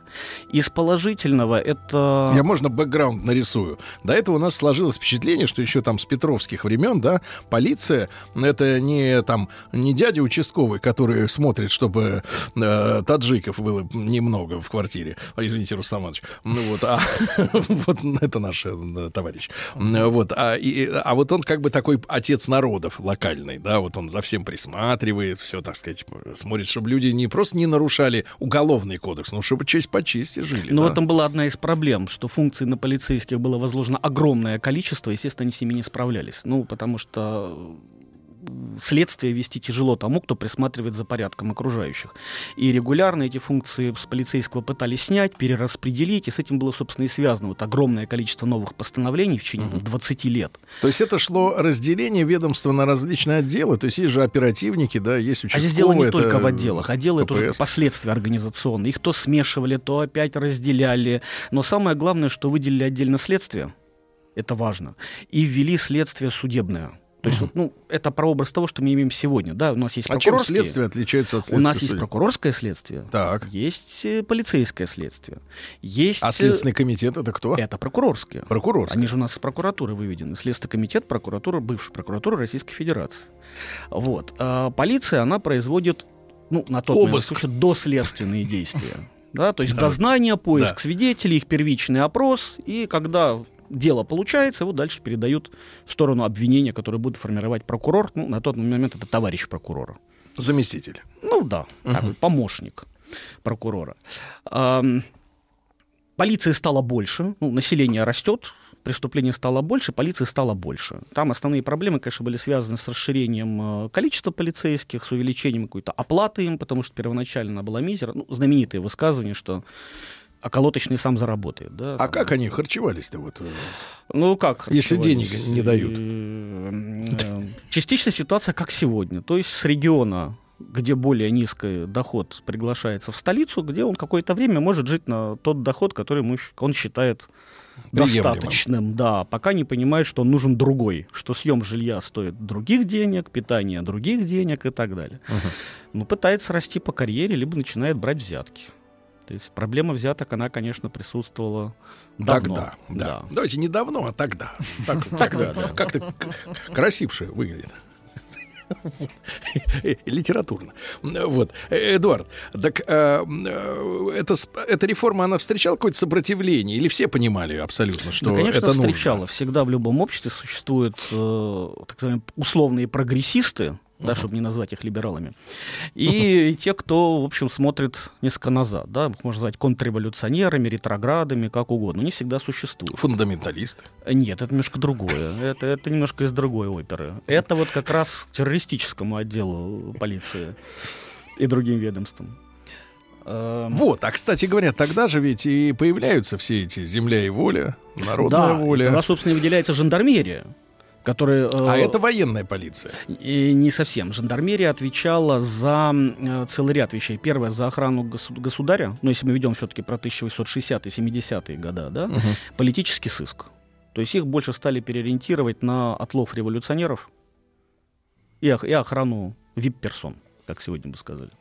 Ну вот э, ситуацию там вокруг да около, как говорится, э, первой русской революции, там 905-7 года, уже понятно, там появляются всякие меценаты, которые им жертвуют деньги. А вообще экономическая подоплека э, терроризма, вот этого зарождавшегося, она э, в чем была? Ну, я бы ее искал не в экономике, а в психологии и в понимании справедливости. Ведь основные конфликты происходят, на мой взгляд, из э, различного понимания справедливости и обострения этого чувства. У них была своя правда. Ведь э, Веру Засулич прямо в здании суда освободили, несмотря на террористические акты, на убийство Трепова, да? Мгм. То есть это не только некие злостные вот э, экстремисты, которые пришли, убили, их вполне общество, часть общества, во всяком случае, понимала, да, и присяжные ее освободили. А разве террористические акты не выделяли в отдельное судопроизводство? Ну, Выделяли. чтобы, ну, чтобы, э, ну, присяжные-то они что? Э, по- под- Подвернулся какой-нибудь талантливый адвокатишка, языком помолол, вот тебе уже и жертва, а не убийца. М, Ну, это всем понятно, по факту убила. Даже веб-камеры не нужно, чтобы Это понимать. да. Это да. Не, ну, как правило, всех сажали, конечно. Всех сажали, но побороть это не могли. Как, как правило, это связывают с мягкостью системы. Она была, ну, конечно, она была мягче советской, это надо признать. Мягче советской. Значительно мягче советская была система. Э, даже на поселениях в местах отдаленных, э, ну, вполне цивилизованно Ну, мы помним, жили. как Троцкий с поезда сошел. Это по фильму последнему? Антиисторическому, да? Там, по-моему, из, из- из- реальных событий только фамилия Троцкий. Все остальное, в общем, из, из элементов научной и ненаучной фантастики. Но тем не менее, мы же понимаем, они все, многие бежали оттуда с каторги, да? Ну, не многие побеги все-таки единичные. Сбежать из Сибири при том уровне транспорта, ну, это не так просто. Физически не сбежать, да? Ну, сбежать, ну, представляете, расстояние там в 5 тысяч, вот от, от Москвы до Иркутска 5 тысяч километров. Да. Одна из таких приличных сильных территорий это Иркутская губерния. Пять Рядом тысяч- Байкал, красиво. Да, ну 5 тысяч км до Москвы топать, а если до Санкт-Петербурга, то еще дольше. Да. Эдуард, а вот вопрос, наверное, который интересует нашего э, младшего научного сотрудника Ага. Владика. Э, как обстояло дело с работой э, полиции с э, публичными домами? Вообще вот эта легализация этой сферы, она- они были в, ведо- в ведении полит, полицейского управления? Эм, ну, там же выда- выдавали желтый билет разрешенный. То Да, есть да, тем, кто, Ну, там с печатями, Те, кто э, пытался врачей. неразрешенно работать, тех пытались выселить обратно. Откуда вообще они появлялись большей частью? Это был э, своеобразный отхожий промысел для деревни. То есть летом мы сеем и, и жнем, Так. а на зиму мы уходим на промысел. Если совсем То есть плохо, это промысел, если типа плохо дело в семье, то уходит э, женское население, если Так. мужского нет. И в том Да. числе подрабатывали и в публичных домах. Заплатить за желтый билет у них не было денег, вот их чаще всего отлавливали. Те, кто с желтым билетом, в общем, А за- он до- законно. было больших денег стоила эта лицензия, как бы? Нет, ну несколько рублей стоило, это уже были большие деньги для крестьянки. А, и, и полиция тоже занималась вот наведением порядка в этой сфере. Ну, я думаю, что не сильно отличалась, в общем, от э, наших современных. Мгм. Ну, мы все люди. Ну, билетов примерно- нет просто. Да, билетов нет. Неразрешенные, еще, еще безбилетники. да. Безбилетный, да. Эдуард, а вот дело как раз вот э, э, клуб червоных валетов, да, можно как под ними проложить фундамент. Ну, фундамент первое Он- громкое дело, действительно. И э, если мы ведем речь все-таки о 300-летии полиции, то полиция здесь, конечно, сработала четко. Там в суд попало больше 300 свидетелей опрошенных. Это надо было их собрать, Надо ведь опросить. понимать, что я правильно понимаю, что тогда не было еще отпечатков пальцев? Нет. Нет. Соответственно, фотороботов Нет. ничего не А, было. Отпечатки пальцев были придуманы, что их можно уже снимать, но ими никто не пользовался. Если вы вспомните Шерлока Холмса, Да. то он, в общем, тоже об отпечатках пальцев не очень имеет себе представления. Ну да. А это 90-е годы 19 Ну, века. ему проще, он э, придуманный. Вот, ну а да, тут- он по табаку, по, по пеплу определял преступников. Действительно сложно было, в основном это опрос свидетелей, сопоставление фактов и так далее. То есть полиция действительно поработала здесь неплохо. Тут э, дело-то, история интересна другим. Существует красивая легенда о клубе червонных валетов. Да. И она, собственно, у нас везде, в интернете, в частности, откройте там Википедию, она так красиво описана, есть более красивые описания. Но тоже, кроме названия, ничего, ни, ни слова правды, да? Ну, не то, что не словно, фами- фа- фамилии правильно написаны, даты верные стоят, вопрос трактовки. Потому что как звучит официальная, ну, красивая романтическая версия, да, что начиная с 1867 года э, господин Любимов организовал притон на Тверская 4. Туда Этот стали дом собираться... есть или перестроен? Там со- собирались, значит, э, члены будущего клуба, которые решили, что не будут клубом «Червонный валет». Назвали это почему-то притоном. Значит, первый раз они попались в 1871 году на том, что за месяц как-то умудрились споить э, купца Еремеева, почетного гражданина 22 лет от роду. Мгм. И тот помер от белой горячки. Но того, как помер от белой горячки, подал эм, заявление в полицию, что на него собрали дол- э, долговых расписок на 20 тысяч. Мгм. И как-то благополучно помер. Вот с этого началось все дело. Значит, пока они были под следствием, это первая группа, которую потом товарищ прокурора называл, собственно, и есть, они и есть валеты, как прячете прямая цитата. Потом к ним присоединилась другая группа, которая в 1874 году вышла из тюремного заключения, где благополучно штамповала поддельные векселя. Э, В тюрьме. Да. Вышла, объединилась с частью этой группы и стали устраивать новые э, аферы. То есть э, они выдаются как, как, э, фильм «Блеф». Пом- Помните же фильм «Блеф», да? Или там э, «Арсен Люпен». То есть вот такие вот, которые на 50 лет позже появился Рокамболя, с которого это все рисовали. Мгм. Вот Рокамболь, французский роман, такой э, негативный персонаж, но Ну, отсидевший, нравится. отсидевший и перешел на сторону добра. То есть такой архетип Робин Гуда. И э, из этого клуба червонных валетов в разный период времени судебного процесса по разным причинам рисовали вот этот клуб червонных валетов.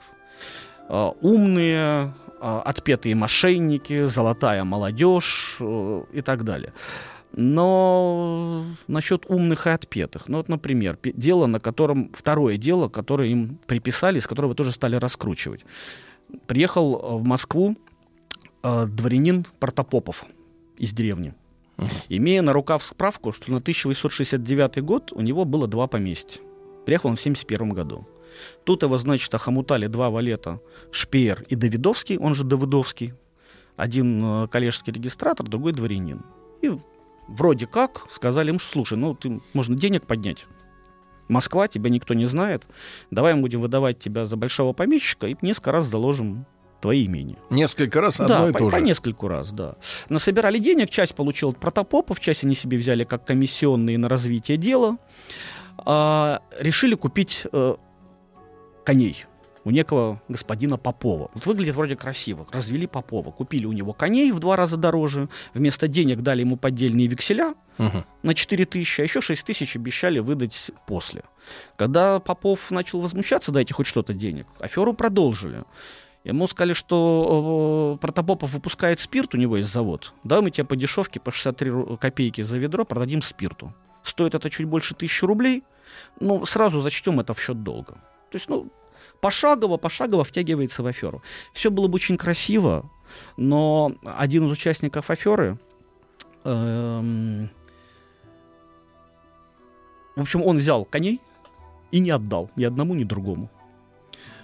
Тому, у кого купили Попову, сказал, а я у тебя разве их брал? Нет, обращайся к тому, кто брал. А уж Пьер Давидовский, когда к нему обратились, он сказал, слушайте, ребята, вы мне на прошлом деле кинули, считаете, что это возврат денег.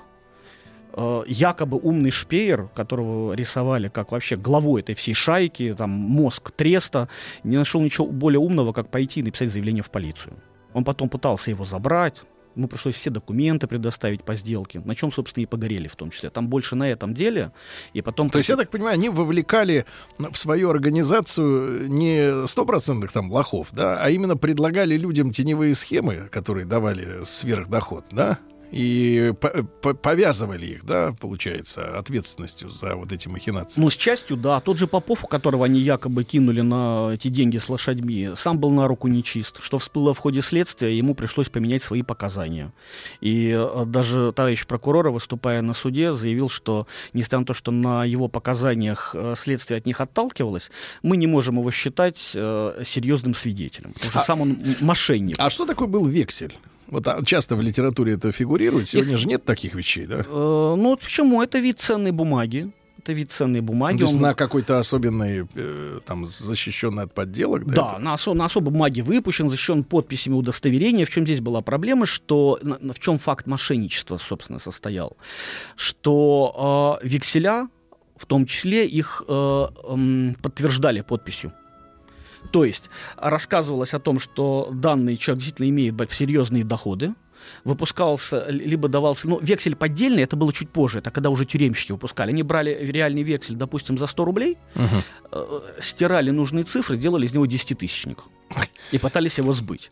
Эти-то больше не векселями, которая первая, это так называемая группа условно, там больше речь шла не про векселя, а про долговые расписки. Но не Это- обеспеченные, которые ничем обеспечены. нельзя. Их кто-то визировал. То есть вексель это под имущество. Э, Почему? Вексель мог быть банковский, в том числе под э, гарантией банка. Что... Ну, какие-то гарантии. Какие-то гарантии существуют, А конечно. долговая расписка это как доллары США.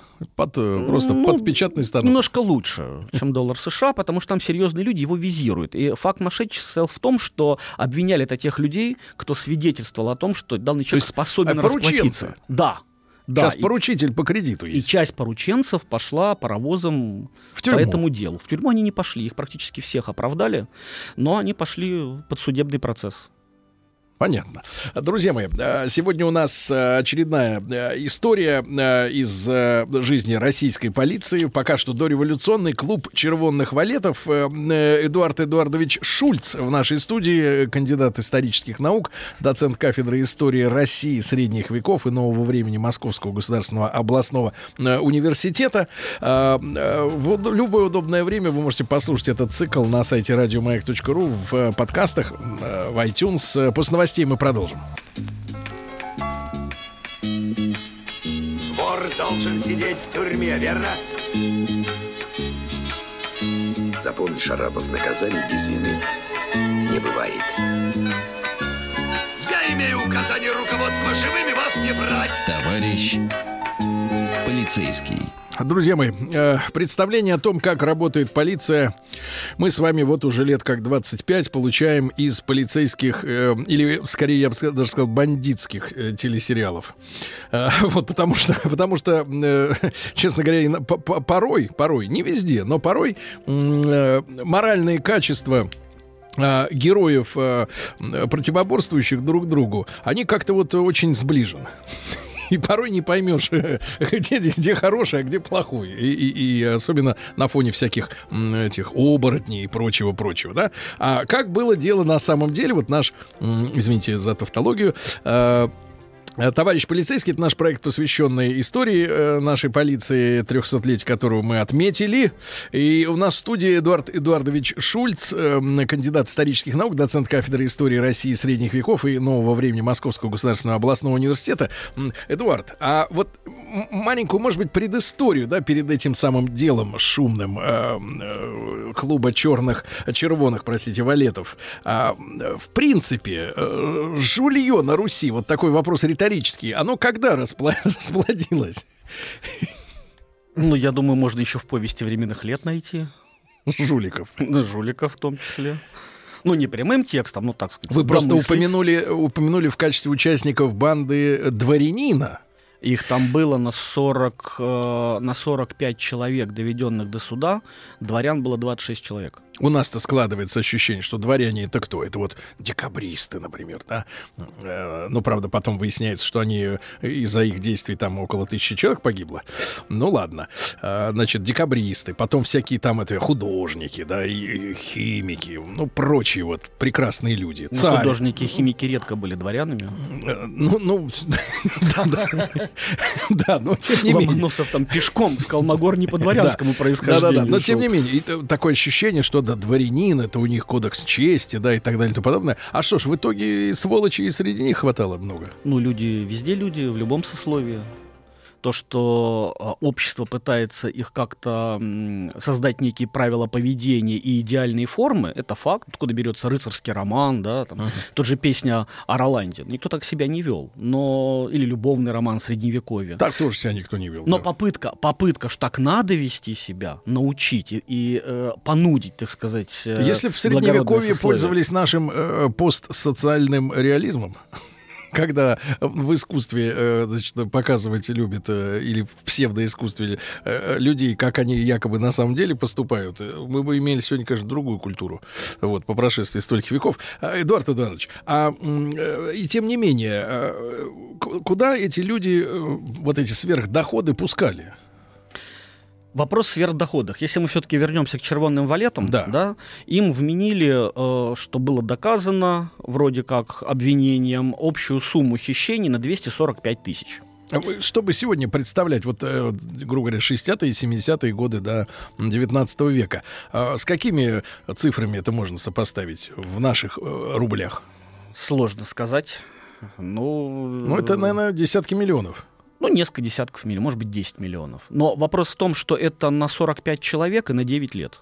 М. Если вы это Так все это ж, разобьете, э, бюджетники, что ли, получается? Сумма окажется смешными. бюджетники. Это к вопросу, был ли клуб э, этих самых валетов и насколько они действительно были проницательными, аферистами и так далее. Выглядело все очень красиво, когда это преподнесли. Надо же понимать, что само понятие клуб червоных валетов, откуда оно появилось. Это как черная кошка? Вот примерно. Вот в моем представлении примерно, примерно так. А, Появилось это в следственном деле со слов свидетеля, который вначале был подозреваемым, был переквалифицирован свидетеля, что некий э, участник этой организованной преступной группировки как-то ему проговорился, что мы, как червонные валеты, раком, как ракомболь. Правда, ракомболем он назвал почему-то самого незначимого члена группировки, если иметь таковой в виду. Ракомболь, напомню, это герой французских романов, приключенческих аферист. А, И общество, конечно, тогда жило этими романами. Ну, известно, что например, фраза «Золя», что преступление и наказание Достоевского чуть лучше Ракомболя. Но это их взгляд. Мы это больше читали. сволочи всё-таки, они. Да, преступление и наказание. Они даже нашу таблицу Менделеева называют просто периодической. Просто периодически. И даже без Менделеева. да. А, Вот, а если посмотреть, какие э, деньги действительно там в ходе махинаций выручались, то это действительно не очень большие деньги. Они большие, может быть, вот здесь сейчас месяц пожить, но это не миллионы которые можно было взять и уехать. Поэтому остается впечатление, что люди не очень далекие, да, умные, да, пытались большей частью, конечно, Хобби, что ли, включить в аферу. было? Нет, зарабатывали на жизнь. Вот э, связано это с появлением все-таки клуба червоных валетов, я даже закончу, почему оно так. Это было очень выгодно преподнести прессе, потому что это шум. Это было очень выгодно преподнести э, прокурорским, потому что знаковое дело. Кто вел обвинение? Товарищ прокурора Муравьев. Ему на 77 год, когда состоялся основной суд, там, с март, февраль-март месяц, ему было 27 лет. Он только был назначен товарищем прокурора в Москву. После этого дела уехал в Санкт-Петербург. Через 4 года он уже главный обвиняющий, в, главный обвинитель в деле по покушению на Александра II в 1881 году. Карьера головокружительная. Тогда ему было 27 лет. Ему было нужно красивое, знаковое дело. Это нужно То было есть это прессе. пиар? Да, да, По большому да, счету. да. Ам, но от понятия червонные валеты уже вследствие стали отказываться. Почему? Ам, потому что доказать связь их всех этих групп разнородных было просто невозможно. Их же на чем в конце концов э, прижали? Их прижали на том, что э, совершенно не связанные с делом барышня Башкирова, приехавшая с Дальнего Востока в Москву, застрелила своего полюбовника. За что ж? А, она, значит, выдавала это как убийство в гневе, В на нервах, что он ее прижимал, денег не давал, ставил ей в упрек э, А домашние от, средства. От бедности застрелила казначея. Да. Не давала А, денег на помаду. Э, Не давал. И вот это, это а, прикрутили к тому, что один из членов так называемых валетов, он ее надоумил убить, потому что этот, э, э, этот, этот э, так сказать, товарищ, бывший юрист, и он им помогал юридически. И грозился, что он их разоблачит. В чем разоблачит, непонятно, но грозился. Мгм. И таким образом это свели к общему клубу валетов. То есть тот убитый э, бабой Да, да, да, юрист. да, да. Он был якобы юрист этой организованной группировки. Э, Это никак на следствии потом не обыгрывалось, что он юрист, обыгрывалось, почему она все-таки убила его. Связана она с Давидовским или Давыдовский, он же дворянин, э, который как бы один из ключевых валетов. Валетов я ставлю в кавычки, потому что я считаю, что никакого клуба валетов не существовало. Что красивая придумка, действительно свели много дел. Просто жулики. Они жулики, Они, какие-то кстати, странные пользовались, жулики. они пользовались огнестрельным оружием или Нет, хотя это бы был угрозами. единственный. Это был единственный момент. Они в основном э, рисовали долговые расписки, устраивали... э, Художники. Да, устраивали Мошенники. простое взятие денег э, в долг под большое имя, красивое дворянское имя. Например, один из них, кого к ним приписали, был Долгоруков.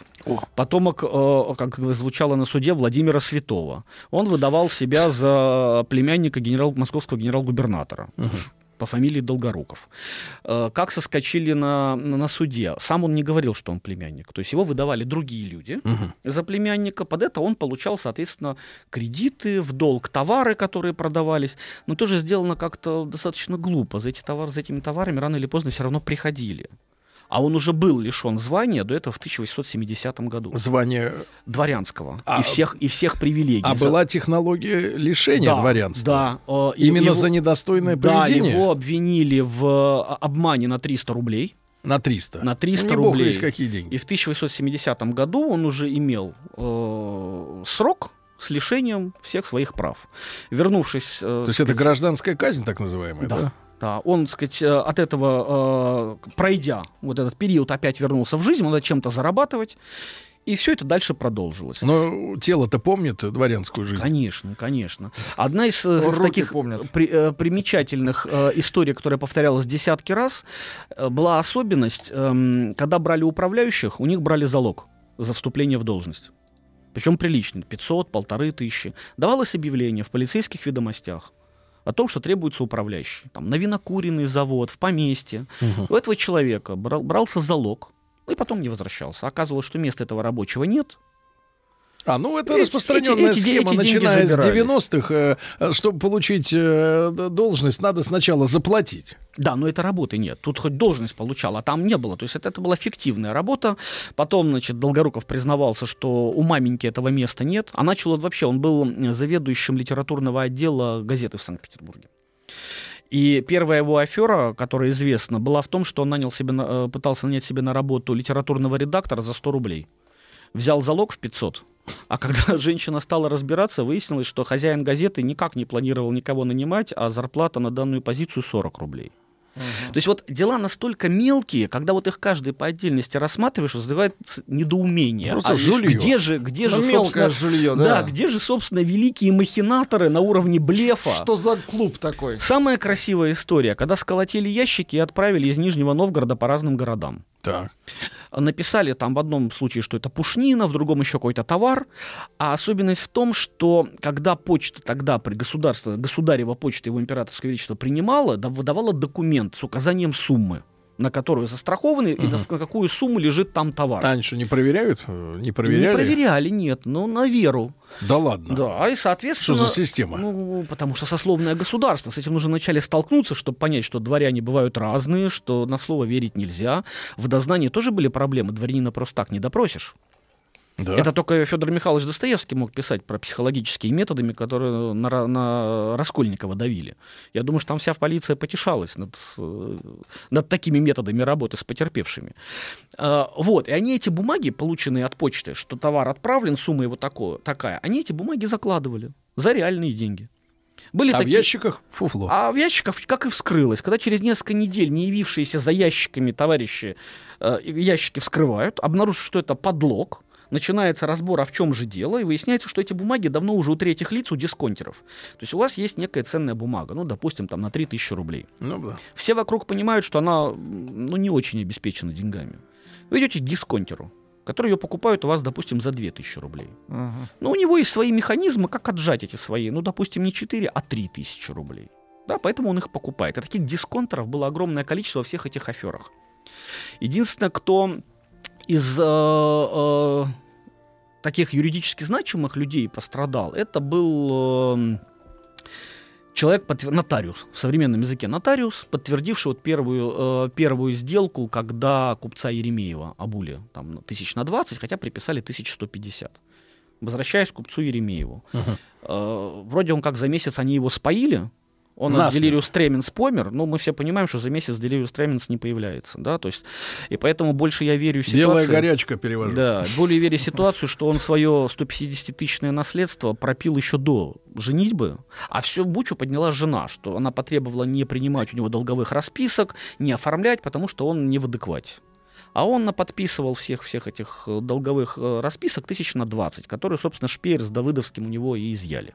Дело, которое первое началось на них официально. Потом они э, попались э, с продажей лошадей, который один хотел продать в два раза дороже, а третий вообще никому ничего не вернул. То есть аферист кинул аферистов. Потом они надолго пропали. Давыдовского э, захомутали на убийстве Башкировой своего полюбовника, а его приписали, что он ее понудил к этому. А Шпеера поймали на том, что в 1876 году они устроили после пьянки э, фиктивные похороны пьяного своего уснувшего товарища Калустова. Живьем. Но они его не похоронили, они его просто в гробу провезли по, по Москве по, Так. под песни, и им вменили надругательство. А зачем? Над везли? памятью. Это Ну, такая люди лихость выпили, такая. Да, люди, они даже не понимали, что им вменяют и за что, что они просто пошутили. Но факт в том, что к делу валетов это не имело отношения. А обвинитель очень хотел показать э, окружающим, что это золотая молодежь, зажиревшая, которая бесится. Ублюдки. И обманывает. Какие ублюдки, И то, дворяне что- и немцы. И то, что не совпадало, как говорил сторона защиты, тут свелись все русские, евреи, немцы, армяне. Где же общее, говорил Плевак, один из защитников. Вот такая история, друзья мои. Э, Эдуард Эдуард Шульц, э, кандидат исторических наук, э, доцент кафедры истории России, средних веков и нового времени Московского государственного областного университета. Скорее речь идет, я так понимаю, в этом деле о головокружительной карьере обвинителя. Да? Но доля правды везде была. Несколько шаек, они были знакомы друг с другом, либо познакомились Да. в процессе. А, Но в итоге, в итоге поднялся один человек. Нет. Вор должен сидеть в тюрьме, верно? Запомни, Шарапов, наказаний без вины не бывает. Я имею указание руководства живыми вас не брать. Товарищ Полицейский. Друзья мои, э, тема у нас сегодня клуб червонных валетов, так называемый клуб. Эдуард Эдуардович Шульц, э, кандидат исторических наук, с нами в студии. И э, мы, конечно, заинтригованы, Эдуард Эдуардович, как сложилась судьба девушки, которая застрелила юриста банды. А, она отсидела пять лет на предварительном следствии до суда. А потом... Пять лет вот в тюрьме, типа кресты. Ну, пока суд не состоялся, то есть ее в 71-м в декабре взяли, суд февраль-март 77-го, и сослана в Иркутскую область на поселение. Без права, по-моему, переезда даже в соседние регионы Сибири на 4 года. Угу. То есть у нас почему-то вот та же Википедия утверждает, что все получили маленькие сроки. Это неправда. Основные деятели получили Сибирь. И даже если сроки были небольшие, там 3, 4, 5 лет, то дальше следует без права переезда до 12 лет. А есть... мы понимаем, э, Эдуард, сколько у нас, в принципе, на, на, народу-то таким образом было переселено? Вообще судебным... Ну, тогда весь процесс колонизации. Вместе с казаками, со всеми.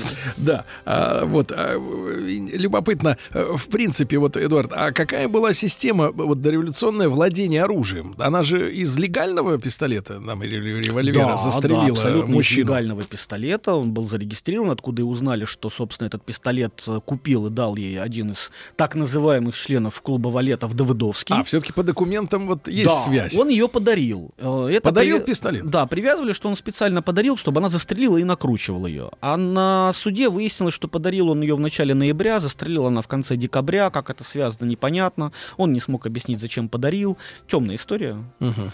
То ли у них роман был, потому а что... система вот лицензирования, она была жесткая или как любой... Вот не готов, не знаю. Хорошо, не хорошо. Знаю, не а может быть кто-то еще из интересных персонажей фигурирует Ну, из тех, которые медийные условия, это, это э, Сонька Золотая Ручка, которая проходила по делу как Софья Соколова и совершенно проходила так э, кас по касательной. Там был целый ряд женщин, они фактически все были оправданы. Видимо, их использовали для завлечения, для антуража. Ну и Мгм. просто для красивой жизни. Но им ни обвинение не смогло вменить что-то серьезное, и суд, в общем, их оправдал. Хотя То многих... есть Сонька была эскортницей? Э, ну, эта история умалчивает. Э, но то, что она меняла мужчин как перчатки, факт. У нее же официальных три замужества.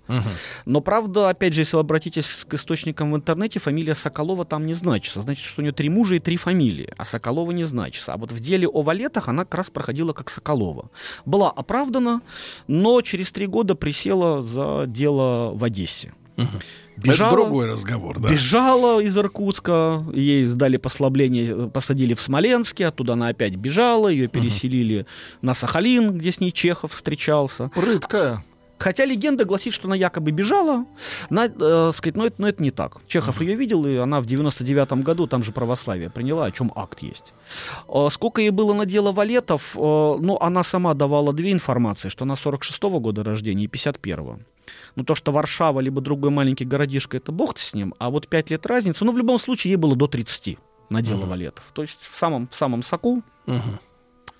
Понимаю, курчавая.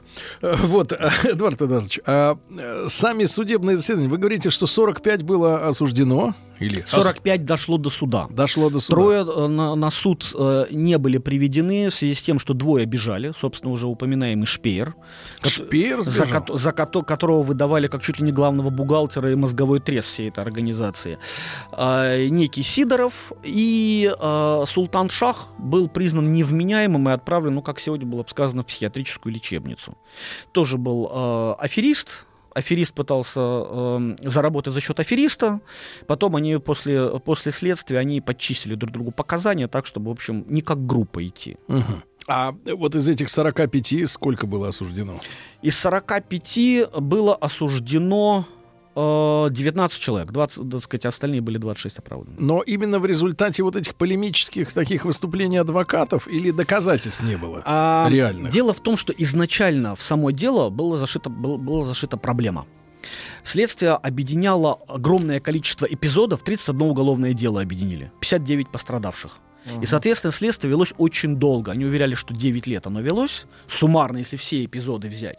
И, конечно, когда вот так лоскутные дела пытались объединить в одно, а там не везде даже люди совпадали. Начиналось там Шпеер Давыдовский, потом их знакомый Протопопов, который подписывал для них все бумаги необходимые, сам получал 2 копейки, а большую часть забирал Шпеер Давыдовский. Решил сам открыть свое дело. Взял других двух подельников, пошел сам повторять. Ученик. Да, то же самое, что сделали с ним, в общем-то. А, причем при этом прихватил жену Шпеера. Которая была, да, да, да, видимо, так отомстил. Она была оправдана. То есть, вроде она как не знала. Он прихватил его махинаций. силой или по любви? Э, да нет, по любви. А, Не знаю, прихватил точно не по любви, Сергей. Прихватил жену Шпеера. Точно По не любви силой, прихватил. потому что она с ним по губерниям разъезжала. Ам, в- так, а о чем мы, собственно? А, Что-то я на шпееры Я про то, да. что э, не все сели. А, не, да, потому что дела были разрознены, и доказать, что если один человек перешел из прошлого дела в это, из этого дела, с кем он был связан, перешел в следующее, то есть взять одну группу, она не была связана даже с половиной дела. Мгм. Абсолютно. 30% вообще проходили там чуть ли не Ну, аутсорс такой, да? Ну, видимо, это люди, которые были все-таки знакомы. Франчайзинг. И жили примерно на одно и то же. Но система афер у них была разная. От примитивных пошел один вообще. Был такой отставной поручик Голумбиевский. Он просто прочитал объявление о том, что требуется лакей. Устроился на работу, в этот же день обокрал барина и ушел. Ну, в чем здесь афера? Ну, А гениально. есть а Она зачем, проста, как рельсы, зачем да. работать? Да. Ам, Эдуард Эдуардович, спасибо вам огромное. Эдуард Шульц был у нас э, сегодня в студии, кандидат исторических наук. Э, Наша рубрика «Товарищ э, полицейских». Полицейский, спасибо огромное.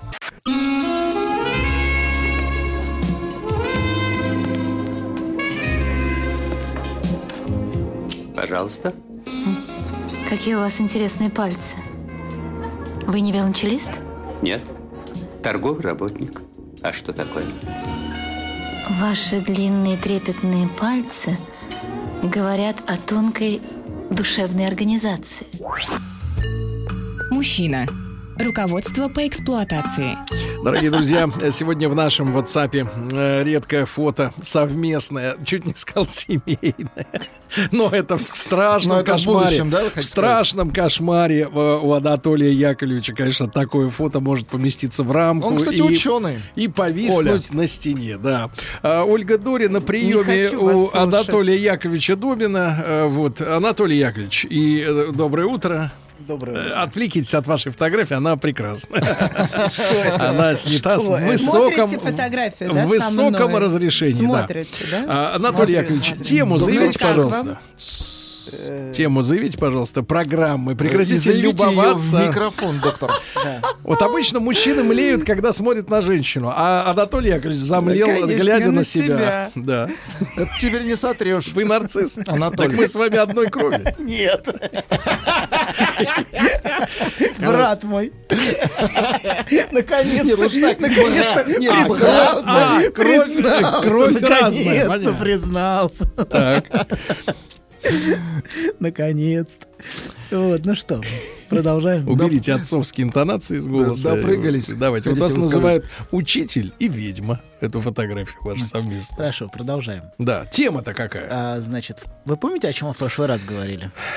Естественно, нет. Понятно. Мы в прошлый раз говорили о... У нас тема была «Свое место», о том, как, как э, ребенок впервые находит свое место внутри и в душе матери. Да, в душе. В душе, да. И находит через свое отражение. И как тяжело, когда э, этого, этого отражения нет. Когда Ага. мать не может дать, когда ребенок ее грузит, и он ей невыносим. Мы, собственно, на этом закончили. Вот. И очень важно, очень, очень действительно очень важно каждому, даже взрослому, чувствовать, что он существует для другого. Вот, что для него есть место в душе другого. Это всегда очень важно для каждого из нас. А, ну, на- например, ну, на приеме человек может говорить, а, вы, наверное, не помните. э, Или проверять, вы помните, что я сказал. Вот. Это может иметь, конечно, множество значений, всегда это имеет са- самые разные оттенки. Но не последнее, это вот, вот то, о чем я, собственно, в прошлый раз и сегодня поговорю. А это что человек проверяет, существует ли он внутри вас. Есть ли внутри, внутри вас память о нем. Есть у него абонемент? В общем, или, или с глаз долой и сердца вон. Вот, вот этот страх, который одолевает многих людей, что только я ухожу от другого, другой меня забывает. Я больше для него не существую. Вот. И для всех нас, э, ну, как бы мы это ни отрицали, а даже для вас, важно иметь значимость для другого, может быть, особенно для вас. Скажите, а вы пытаетесь вот э, мной сейчас манипулировать? Не дай бог, ну что вы, наоборот, наоборот. Только восхищение. Только чистое и беззаветное. Абсолютно открытое и искреннее, друг. Ваши усики нервно подрагивают. Какой вы подлец, доктор. Да вы что? Ну-ка, извините, сейчас вы- выйдите из студии, как вы могли? Да я вообще не в. Я за него поработаю.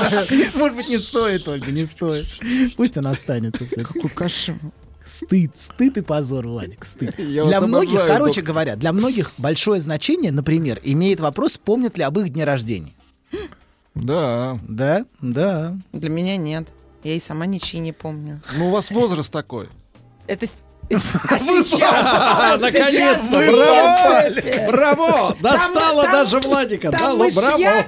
Браво! Владик держится за череп. Видимо, обычно его туда бьют. Все, продолжаем. Все, Это не во всем. Пошутили и хватит. Так вот, этот, это ведь э, в тот момент, что, что такое день рождения? Да, что это? это? тот момент, когда мы появились на свет. И когда для нас появилось место в семье или в душе, в душе матери. То есть как, когда мы, мы рождаемся, и как бы день рождения символически означивает наше появление. Говорят, э, усики можно лимонным соком прибрать. Ну, это обычно у морских гадов усики лимонным соком, и потом Он их отпра- тогда отправляют в рот. Прячет в устрицу тогда обратно. Так Да вы что, уже выступили, что вы? Да все. Все, закончили. Дори враг ножи. Так, Продолжаем. Да, Да. я не мог это не Так сказать. вот. это День вы ра- нам говорили. День рождения, друг мой. Так. Это символическое означивание того, что мы рады, что ты среди нас. Мы радуемся этому. И ты значим для нас. Вот, ты значим для нас, и мы это подтверждаем каждый раз, отмечая и радуясь твоему дню рождения. Вот. И, для, и мы, мы, мы, мы имеем для тебя место. Вот. А многие, многие говорят, например, я не люблю свой день рождения. Я не отмечаю его. Да, да, да. Очень многие. Вот. Э, это имеет тоже, тоже имеет множ- множество Я не разных жду от смыслов. вас поздравлений. Не- вообще, вот, вот, вот я слышу прям этот оттенок, прям не жду, не жду, не жду. Будьте вы прокляты, если не поздравите, дорого заплатишь за это, да. Гореть тебе. Нет, мне ничего не надо, ничего не надо. Ты просто сгоришь. Да, вот, да. И а, так, так что, так, так, значит, а, мы говорим о том, Не что... ждет многие. Да, многие, чу- многие не ждут. Да, вот многие не ждут, как вы не ждете. Да. А многие действительно, действительно не, не, не радуются своему дню рождения. И это отсылает к тому, что человек часто не чувствовал радости в глазах близких, что он не ощущал особого значения для них от своего появления на свет. Он, он, и что он не хочет искусственных проявлений радости. Он говорит, день рождения это что-то искусственное, что-то сделанное. То есть он часто чувствует, что а это что-то не настоящее, вот эта радость, которую выражают. Вот. Потому что настоящей радости в глазах и в сердце родителей он не чувствовал. А, вот. И а, если, а, начиная с первого дня рождения, что-то пошло не очень. Так. Вот, С первого. ну, с пер, самого первого, да. Если ребенок чувствовал, что в семье, а изначально в эмоциональном мире матери а, для него места нету, вот, и для него не появилось место с его рождением. Если Что-то он не пошло не полу- так еще 9 месяцев назад. Да, и если он не получал радостного отражения в глазах, вот, вот Сергей получал радостное отражение, но не все получали радостное отражение. А, Я получал отражение у бабушки. Но он, ее было, было столько, что светит. ну, до- А, до она до сих пор светит. Слепит, слепит, я бы сказал, слепит. Так что, Не путать со словом слепень. вот. Замолчали. Хорошо, Да. наконец-то. Хорошо. Хорошо, продолжаем. Значит, и если а, этого отражения не было, если он не получал радостное отражение во взгляде, А вот пишет, товарищ, я не Сергей, люблю получать подождите поздравления. секунду. Нет, не о ваших усиках, не волнуйтесь. Не тяните одеяло. А заметьте, доктор, я Я не сегодня. люблю получать поздравления от малознакомых людей, потому что эти поздравления зачастую не искренние. Не от самого сердца. абсолютно. А ос- особенно если мало знакомой является твоя мать, например. Ну ты вывернул, Агат. Это очень, очень неприятно, знаете, это незнакомая, Вдруг нарисовалась и поздравила, да? Незнакомая женщина что-то что тебя поздравляет. Да. Так тоже бывает, знаете, в жизни. По-разному бывает. Вот. Иногда бывает бабушка тот близкий, а мать не близкий. Так тоже бывает. По-всякому бывает в жизни. Вот. Продолжаем. Сергей вздохнул. Грустно. Вот, продолжаем. Значит, Аудио е- субтитры от если, если он не получал радостного отражения. Короче говоря, если человек не Сергей, давайте так. А нормальный? А нормальный человек? Нет, не нормальный, а страдающий. Сергей получал отражение. Вот. А если человек, человек не Сергей, а, то ам, если он не получал этого взгляда, не получал вот этой инвестиции эмоциональной, то это часто имеет очень болезненные последствия. Очень, очень травматичные. А, и в прошлый раз мы говорили о том, что впервые человек находит свое собственное «я», самого себя во взг- в материнском взгляде. Он находит свое отражение. Это является его первым зеркалом. Да сидит и ржет. Ну что вы ржете? Давайте. Ну-ну-ну. Да там одернули, Сергей. Да вспоминаю. Мгм. Хорошо. Материнский взгляд. Так, Никак след. хорошо. Так вот, а, значит, сегодня я хотел бы проиллюстрировать примерами того, как а, какие, какие, собственно, болезненные последствия могут быть, если вот этого отражения не было. Из книги примера? Извините. Хорошо. Из нашей общей? Или из вашей? Да подождите, ну что вы сбиваете? Только хотел привести пример, а вы... Хорошо, я могу не приводить. Давайте. Говорили. Итак, привод примера.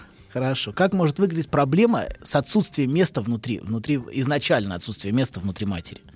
Вот. А человек во, во взрослой жизни, в, во- в- в детстве которого не было для него места, или та мать, которая его покидала, например, бросала, оставляла, очень болезненно может реагировать на утрату.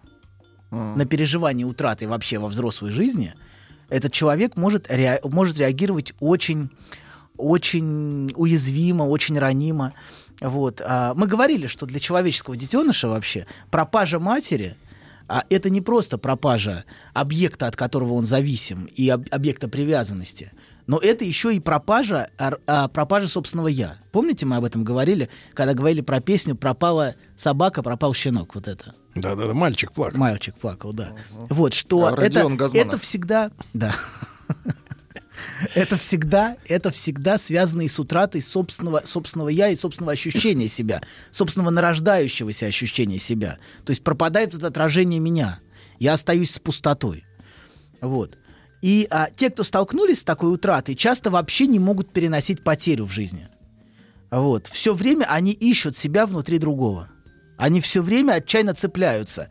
А, Часто ощущают себя очень зависимыми. И от близких постоянно требуют ответа. Я важен для тебя, я дорог для тебя. Нет, скажи, насколько я для тебя ценен. А женщины могут по другим причинам задавать такой вопрос, но тем не менее а, это, это тоже важно, что человек постоянно ищет подтверждение, что он существует внутри а, мира другого человека. Скажи мне, там, ты меня любишь, ты меня любишь, ты меня любишь. Вот. И такое постоянное подтверждение, что он есть во внутреннем мире другого. И а, такому человеку кажется, что как только другой ушел, ну, например, он, он ушел на работу, ненадолго, я не знаю, то, а, а, то она или он теряет себя вместе с ним. То есть это потеря происходит. Я уже себя не чувствую. Я чувствую, что я потерял себя. То есть вот это ощущение, что другой меня бросил, например, все, я чувствую, что с, с- с этой утратой я теряю себя. Очень часто люди сообщают об этом, что вот это ощущение, когда другой ушел, все, оставил, и что произошло, я потеряла себя. А если бросил ребенка? Ребенка? Подонок? И заржали оба, да? Вообще, как будто я даже... Подлецы, я- иногда я, я даже вам не об этом знаю, говорил, как- конечно. Что здесь вообще обсуждать? Вот. Как мы здесь с вами сидим, да? Видите, как быстро они наш- нашли взаимопонимание. Это вообще- Оказалось бы, Да, это это навечно. стокгольмский После, синдром, после комментария. думал- галеты. Да. Так вот, а, значит, а, о чем, о чем мы говорили? Вы говорите, бросил, ушел на работу. На работу ушел. Не на работу, навсегда ушел. Навсегда ушел. Навсегда Бросил. ушел. Доктор, а кто Я- вас воспитывал? Мама с папой вообще из полной семьи. А почему об этом не поговорим? Боюсь, что правком. Вот Мы доктора сейчас бы- не лечим. Он вообще специалист? Или он просто, он, он вообще кто? Я понять Это вы спрашивали у него документы? Зачем вам? Он вообще где воспитывался? Понятно. Кто вообще, кто повлиял на это? Не знаю, не знаю. Что-то это как-то подозрительно. Ладно, продолжайте, доктор. Кто не Спасибо. хочет Вы в паспорт разрешаете? заглянуть, Мы лучше пос- посмотреть мы семейное проверим. положение. Хорошо. У меня есть знакомые в органах, они вас сегодня Хорошо. пробьют по базе. Хорошо. Пробьют по базе. В органах знакомые. Конечно, Так. у каждой уважающейся девушки, главное, женщины чтобы обязательно были есть. знакомы с органами. Ладно, продолжаем. Постоянно, О, да постоянно требуют, значит, они постоянно требуют подтверждения. Значит, что он есть во внутреннем мире другого. А такому человеку кажется, что только другой ушел, что все, я потеряла себя. Вот. И они поэтому отчаянно пытаются контролировать другого. манипу- э, манипулировать им из-за страха а, того, что эта утрата опять случится, что я опять переживу вот эту болезненную травму. Вот. И некоторые женщины находят по-своему изящный выход и- из этой ситуации. Вот. Они могут родить себе этот объект, который они не утратят. Вот. И для которого они будут центром мира. То есть они используют детей в этой функции. Они постоянно контролируют ребенка, не дают, не давая ему ни на шаг отойти и не позволяя им, э, или не позволяя ему строить свою отдельную жизнь. Вот это, вот эта постоянная защита от утраты. Они используют ребенка. Родился ребенок и все. Теперь, теперь он вечно будет со мной. Теперь я не буду одна. Я родила для себя. Вот эти все разговоры, они как раз о том, что необходим вот этот объект, который не будет утрачен. И это очень разрушительно для психического развития ребенка. Потому что мать не позволяет ему сепарироваться. Или не позволяет ей сепарироваться. Это все время удержание вот этого, вот этого маленького существа. На А, холдере. Да, что? На холдере. На холдере, на холдере. Вот, да, это, это один вариант. Но, как, как правило, конечно, наоборот. Те, кто сами имеют огромное требование к матери, те, кто сами а, ждут а, и хотят быть любимыми, им очень сложно часто принимать требования собственных детей. То есть, когда у них у самих большое требование, собственные дети с их требованиями часто их раздражают. Они их бесят. А, им сложно, сложно выдерживать детей, потому что у них то же самое требование, что и у ребенка. Вот, они сами хотят быть объектом заботы, объектом внимания, вот, и давать то чего, то, чего ты сам никогда не получал, или то, чего у тебя отсутствовало, очень сложно. Вот, поэтому они обычно чувствуют по отношению к ребенку смесь отчуждения, раздражения и вины. Вот что-то такое среднее между этим. Вот. Да, ну вернемся. По всем прошелся доктор катком. А вот товарищ спрашивает, Антон, э, юный, э, видимо, муж, а если жена не отпускает ни на шаг? Нет, ни на шаг не отпускает. Значит, доверия нет. Да? Дынь. Но это зависит всегда. Это все в контексте. Невозможно, знаете, это все, есть надо посмотреть на эту это жену. всегда гадание, гадание по кофейной гуще. Очень по-разному может быть. Да, гонорары Кашпировского вам и не снятся. Вообще не снятся. Кстати, чувствую, вообще ни на один вопрос не хочешь четко отвечать. Да, да? конечно. Кто прав, кто виноват, Бес- кто, Бесплатная да, передача. Вообще, я удивлен, в принципе, что он приходит. Знаешь, в принципе. да, это какая-то вот несправедливость, мне кажется. Извините, доктор, я- сбил вас с мысли. Доктор выпил кофе и закусил Ну, губой. кстати, паспорт у него проверяют на входе здесь, так что хотя бы с этим все нормально. человек? Хорошо. Продолжаем? Да. Хорошо. Значит, мы говорили о том, что сейчас при потере, при потере другого человек теряет и самого себя. И, а, или другой нагружается вот этой в общении. Почему тяжело общаться с такими людьми? Потому что тебя нагружают вот этой неисполненной материнской ролью. То есть ты чувствуешь, что ты становишься, становишься вот этим объектом, который должен давать отражение, восхищаться. Ужасные такие люди, это ужасно на самом деле. И вы, это вот это требование выдерживать очень сложно.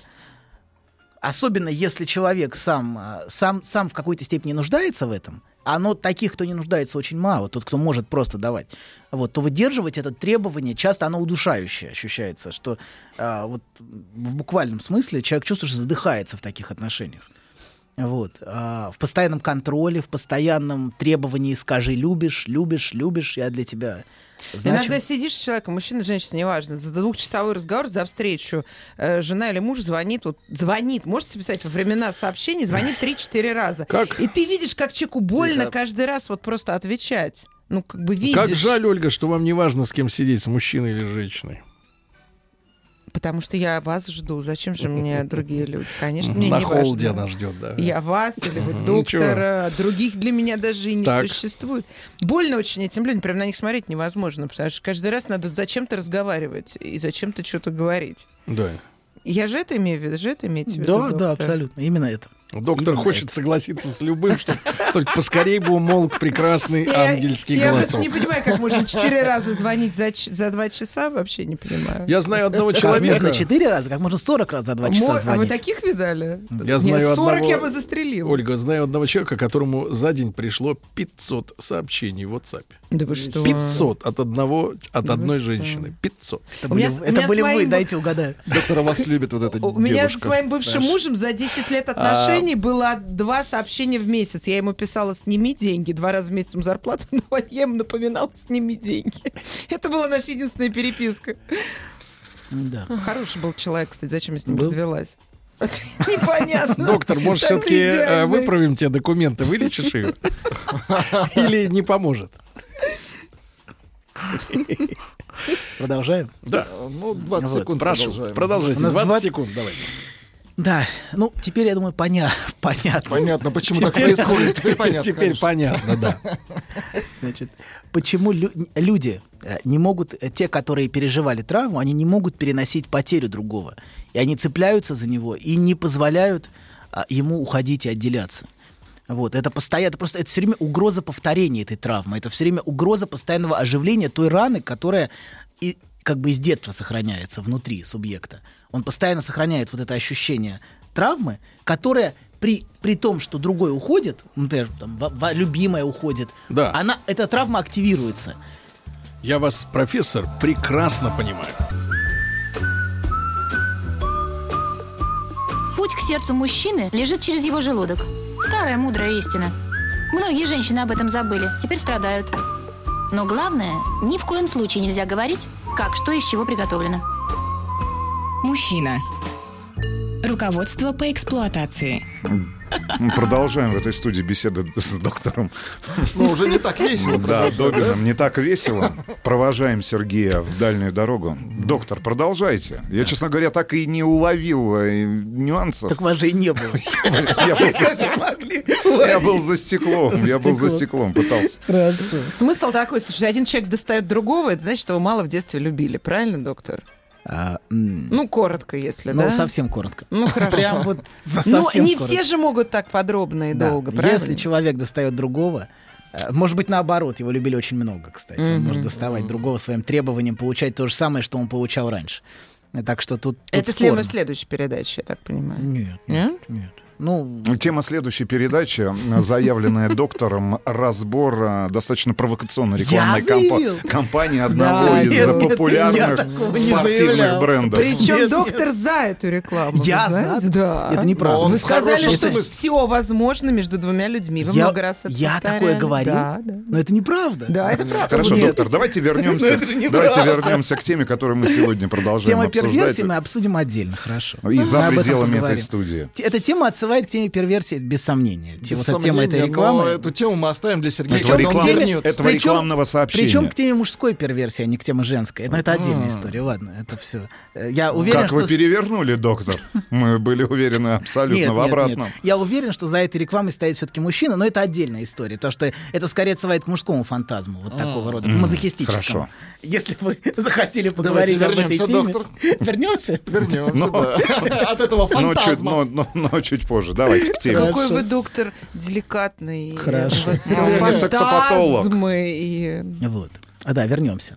Значит, мы говорили о том, что а, ребенок получает отражение в глазах матери, и если он этого отражения не получает, а если он а, не, не получал любви, не, не получал вот этого любящего, принимающего, теплого взгляда, а, то он ощущает, что, что, а, о- что он очень зависим от другого. Он, собственно, пытается восполнить вот эту нехватку, Ну, недополученную любовь или, или просто вот отражение? отражение, отражение. свое, свое Мгм. отражение. Это даже не, не недополученная любовь, а то, что другой вот дру- я существую для другого, что другой восхищается мной, другой любит меня и что вот рад мне. Вот это вот это ощущение счастья от того, что ты появляешься на свет, которого этот ребенок не получал. Он пытается вытребовать у другого, но по- но все время уверен, что на самом деле он совершенно ничего не значит для другого.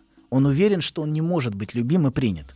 Подождите, вот эти женщины, которые все время ждут, поиск- что позвонит, не позвонит, да? Вот они сидят вот и ждут вот этого, да, звонка мучаются. Или это Сколько другое? дней надо позвонить? То есть просто среди Позвонит женщин это позвонит жуть коллектор, какая-то если ты вообще. взял кредит в микрофинансовом Мы учреждении. с ним вчера встретились, почему он еще не звонит? А если он день не звонит, это не звонит, не звонит или три дня не звонит? Есть даже такие курсы, где говорят, до 10 дней может не Доктор, у звонить. вас бывают такие разговорчивые пациенты, как Ольга? Пациенты бывают разные. Я просто обычно не такой разговорчивый, как здесь. говорите так, за деньги можно, конечно, все. Обычно я Кстати, молчу. кстати молчу. говоря, это хорошее, это, это хорошее предложение. Заплатил, говори. Так, доктор, хорошо. Значит, они пытаются найти это отражение в других людях, правильно? да. Восполнить. Но понимают внутри себя, что, Что они, они- не нужны этим Они людям. ощущают себя так. Они могут быть тысяча раз нужны, они могут быть тысяча раз любимы. Но все равно вот это ощущение... Ощущение остается, что все это неправда. Что Хорошо, на самом с чем деле... это связано? А с отсутствием отражения в глазах матери, которое было изначально. Они не получали этого отражения. То есть это, ну да, они не получали этого отражения, и вот эта нехватка, он пытается ее компенсировать, он пытается ее добрать, добрать в глазах другого, и, а, и, и вот очень часто, часто люди сообщают, что после того, как он ушел, у меня осталась внутри дыра. Я потеряла себя. Вот Пустота. это ощущение пустоты и потери себя отсылает как раз не, сто- не только к утрате другого, но и к утрате самого себя, собственного отражения. Я потеряла свое отражение. Или я потерял себя. Все, я больше не могу найти себе место. Вот. А, да. И а, работа с такими людьми, ну, раз, раз- раз мы заговорили про работу, уж Мгм. так, как правило, длинная, длинная, частая и долгая. Потому что такие люди очень, им очень тяжело выдерживать а, большое временное расстояние. Они чувствуют, что они теряют контакт. В общем, это не стайеры, это спринтеры, которые а, готовы бежать короткую дистанцию. Ну да, и нужно коротко, потому что способность выдерживать, коро- способность выдерживать Длинные дистанции. очень небольшая. отрезок. Поэтому им поэтому например, они все, время звонят, там три- трижды в день позвонить. Вот Ольга говорила, что человек дважды в день звонит, это много. Но для кого-то позвонить дважды в день невыносимо долго. Наоборот, нужно подтверждать это пять раз в день звонком, что другой не пропал, что он существует, что я для него значим или значима. Ну, погодите, это созависимые отношения называются. Ну, вы можете назвать как хотите. Э, Что, как угодно можете назвать это. Но а, че- это можно назвать зависимостью, но это на- что, что вам даст название? Не, Как- просто- какой, в это, какой смысл? Ну хорошо, ну обзовете вы их так. А что это даст в смысле помощи? А можно им помочь? Ну, конечно, можно, но вопрос в том, что вам даст. Ну, назовите- Забрать телефон. Ну, вы- это, это, вы знаете, вот, вот я еще од- один важный момент. Называя, су- говоря созависимые отношения или как-то еще, вы занимаете мор- моральную или морализаторскую позицию. Это все, это все плохо, это все неправильно. Вот. А, ну, а с какой стати мы можем решать, что правильно, а что неправильно? Во-первых, и занимать такую, такую позицию. Люди страдают, очевидно, им больно и тяжело. Вы можете назвать их созависимыми, и кроме этого вы нагрузите их, кроме страданий, еще и виной. Что я вообще живу не так. И вообще все это неправильно, понимаете, да? То есть это не облегчит человеку переживания, а скорее нагрузит его, если вы будете еще наклеивать ярлык какой-то на это. Вот поэтому я, собственно, против ярлыков. К тому же эти ярлыки, по какому праву мы можем клеить эти ярлыки? То есть с какой стати мы можем занимать Сергей позицию... может клеить Ну, ярлыки. это понятно. Ну, у ясен. него это, да, всё- тут конёк. даже- да, это его, в общем. Это... Но в целом, если говорить серьезно, то мы занимаем позицию сверху таким образом. А с какой стати мы можем занимать по отношению к Возвращаемся другому? сейчас опять к провокационной рекламе одного из Которую вы, спортивных... кстати, назвали Да. извращением. Да, Я не назвал, я сказал, что в ней содержится первертный мужской фантазм. Мужской. Что за фантазм? Что за слово такое, доктор? Хорошо, Фантазия. давайте, давайте а, возвращаемся к теме. Есть отличный вопрос от нашего слушателя Александра из Тольятти. Я тоже считаю, что жена недостаточно дает тепла дочке, но я пытаюсь компенсировать это за двоих. Как в этой ситуации? Вообще способен ли мужчина компенсировать ребенку вот это отражение, которое, Да, смотри. которое он не находит в глазах своей матери? Ну, а- если мы говорим о том, что это девочка, Да, например. без сомнения. Без сомнения. А, Для девочки. ну, и для, для всех. И для мальчика, и для девочки важно, если мать не может взять на себя эту функцию, если, знаете, отец может занять другую позицию и очень часто занимает. Ты, тварь, иди люби его, иди, значит, занимайся ребенком, я тебя заставлю, значит, любить этого ребенка. Такое очень часто бывает. Встань и Я приготовь. тебе расскажу, что такое мать. Да, да, да, вот мать. Или Мать такое- моих детей не может так себя вести. Да, или это, это созависим, потому что это то же самое, что созависимые отношения. Понимаете, вы занимаете морали- моральную позицию сверху, понимаете, да? Ну, а, например, в отношении матери это будет. Ты что, ты же мать, ты что, как себя ведешь-то? Ты должна любить ребенка, но он не может, понимаете, заставить себя любить. Это невозможно. И поэтому, если он поможет ей, как бы, аж покажет ей, что, что ребенок а, это хорошо, что можно любить, можно восхищаться, она сама потихонечку сможет в это втянуться. Но если он будет на нее давить, если он будет от нее требовать, если он будет говорить, ты плохая мать, это ничего, кроме вины сверху, еще не добавит. И она еще будет бояться своих собственных чувств, понимаете?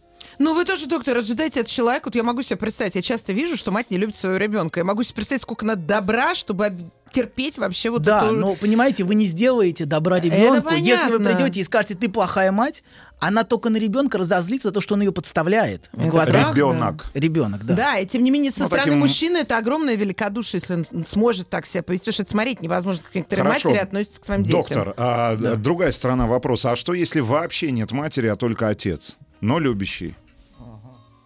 Вообще способна ли... Но в жизни, все, понимаете, в жизни все как, ну, вы ищете какую-то схему, а схем не бывает. Нет, эти вопросы задают наши слушатели. Я, Я понимаю. понимаю, я понимаю, представляете, да, им да. еще тяжелее найти хоть какой-нибудь выход из той Всё, ситуации, в э, которой важно, они важно просто жить. Вот что. Важно не грузить себя всякими мыслями, как правильно, как неправильно. Жить и ориентироваться на собственную интуицию. Это очень важно. Прислушиваться к своим собственным ощущениям. Вот. И перестать все время сравнивать себя с каким-то эталоном. Что есть эталонная мать какая-то, которая, Что значит, любит. да? Вот настоящая мать, она то-то и то-то. Или настоящий отец, он то-то и то-то. Нет такого.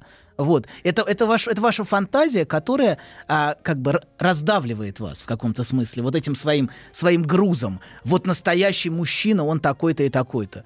Это, вот, то есть это то что, то, что ложится непосильным грузом на плечи человека. И поэтому а, очень важно отказаться от этого постоянного вопрошания. Я хороший отец, я вот правильно делаю, а просто попытаться прислушаться к, к, к собственному ощущению и к интуиции. И еще важная вещь. Смотрите, есть вещь быть и есть вещь казаться. Так. А вот а для многих то, то, что Важно спрашивают... казаться. Очень важно, как я выгляжу. Да, я вот как выгляжу со стороны. Я правильно вот с ребенком? Посмотрите. вот в со стороны. глазах других. Да, да, да, вот в этом отражении постоянном. Но чем больше мы пытаемся, пытаемся казаться, вот, а, со, все- со- со всеми все атрибуты могут быть. А, вот он, значит, сводит ребенка там вот по выходным, он там покупает мороженое, какой он все молодец. делает. Мгм. Но в этом во всем есть казаться, понимаете? А если есть казаться, Он исчезает купил быть. ма- Макфлури ребенку. Да, да, да, да, да, да. И также и мать может постоянно изображать из себя э, Хорошую мать. Хорошую мать. Но это не то же самое, что быть просто матерью, понимаете, да? Как раз, когда, когда человек изображает мать, он как раз этой матерью не является. Так же, как и с отцом, так же, как и с мужчиной. Чем больше мужчина пытается казаться мужчиной, тем меньше он может занимать мужскую позицию. Вот. А, да, но это у нас, у нас было коротенькое отступление. Вот. У нас еще, значит, еще один, один пример я хотел показать о том, как бывает, когда, как, как бы, как, как, какие Ну, проявления не будете бывают. раздеваться, да? Ну, не говорите, я надо. хочу показать. Не надо, Рустам. Ну, Я в Хорошо. прошлый раз уже просила доктора раздеться. Я его уже голым представляла, поэтому мы уже... Вы его представляли голым, доктор, так, так, так, доктор, так, маленькая рекламная пауза. Как это было? Так, ну, пару Мне предложений. кажется, стоит разобраться. Да, давайте. Как, как вы его представляете голышом? Подождите, мы перешли, по-моему, эту тему уже, могу. Но он говорит такие умные вещи, я умных мужчин представляю всегда Сразу без одежды. Это любопытно. Хорошо, доктор, давайте вернемся ну еще это к одному такая аспекту. собла- соблазняющая истерическая А игра. нашей сегодняшней беседы, очень, ярком проявлении. Вот. Вы вгоняете доктора в Доктор, краску, у меня есть справка, что я не истеричка. Мы с вами Хорошо. это обсуждали. Хорошо. Хорошо, он вам эту справку выписывал. Мне ее выписал врач за Знаем мы 20 тысяч. Знаем мы ваши Да, справочки. за 20 тысяч он может выписать вам все, что угодно. Все. Знаем мы эти справочки. Что вы знаем. Мужчина. Сами писали. Хорошо, доктор. За 20 Хорошо, доктор, давайте вернемся. Продолжаю. Значит, да, значит, если в, в первом варианте без тебя я теряю себя, Почему? Почему? Вот мы это не договорили два слова о терапевте, что ему сложно выдерживать большой промежуток. И второе важное ощущение, когда чела- человек, то, то- то- то- то, что люди сообщают, что теряя связь с терапевтом, это часто бывает потеря ощущения контакта со своими чувствами. Я могу чувствовать себя только когда я нахожусь рядом с другим человеком. А когда рядом нет другого, я чувствую, что я уже теряю себя. Я себя не чувствую, я не чувствую ни своих чувств, ни собственного я. Это вот как раз а, иллюстрация того, о чем я говорил, что теряя мать, человек теряет и самого себя. Вот. Теперь второй пример. А что это, это, это выстраивание ложного я. когда ребенок теряет мать, или когда ребенок пережил вот такое травматическое переживание утраты, вот, он может и, и невозможности, скажем так, невозможности опереться на мать, невозможности получить отражение себя, он выстраивает ложное я. Это такая иде- Ну, Давайте, доктор, Да. вот про то, как человек выстраивает должное я, Ложное я, сразу, ложное я. ложное, да, с- сразу после а, небольшого перерыва.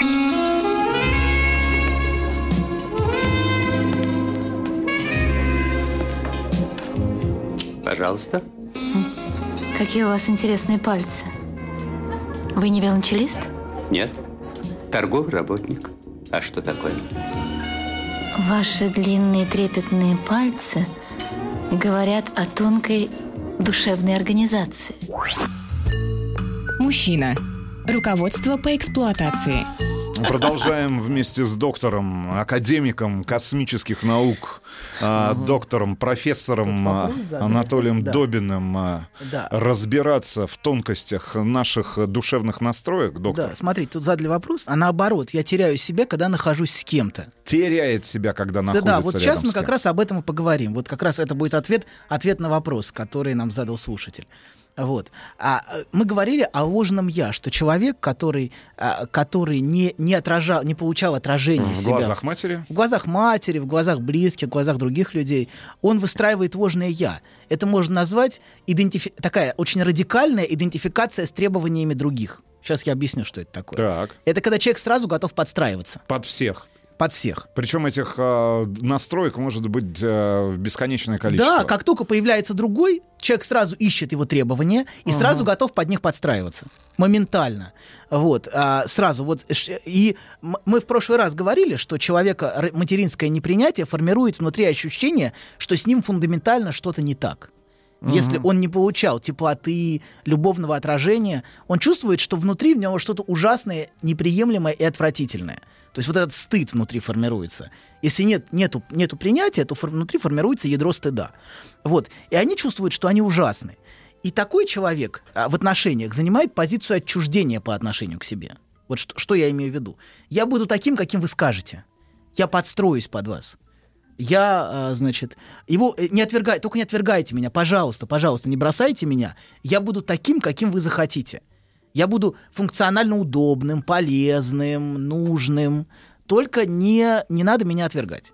Вот. И фундаментальный вопрос таких людей в отношениях это чего изволите. Вот, то есть я подстроюсь. И, собственно, он все время ждет этих требований. Он готов тут же под них подстраиваться, а, тут же удовлетворять. А, это не имеет отношения к истерической игре. Мы об этом говорили, что женщина ищет потребность другого. Это отдельно. Это совсем другое. Вот. Это гораздо более ранняя вещь. Вот это «чего изволите» — это не то, чего он хочет, чтобы я была желанной. Это совсем другая история. А здесь вот именно я готов подстроиться под твое требование. Говори, чего ты хочешь.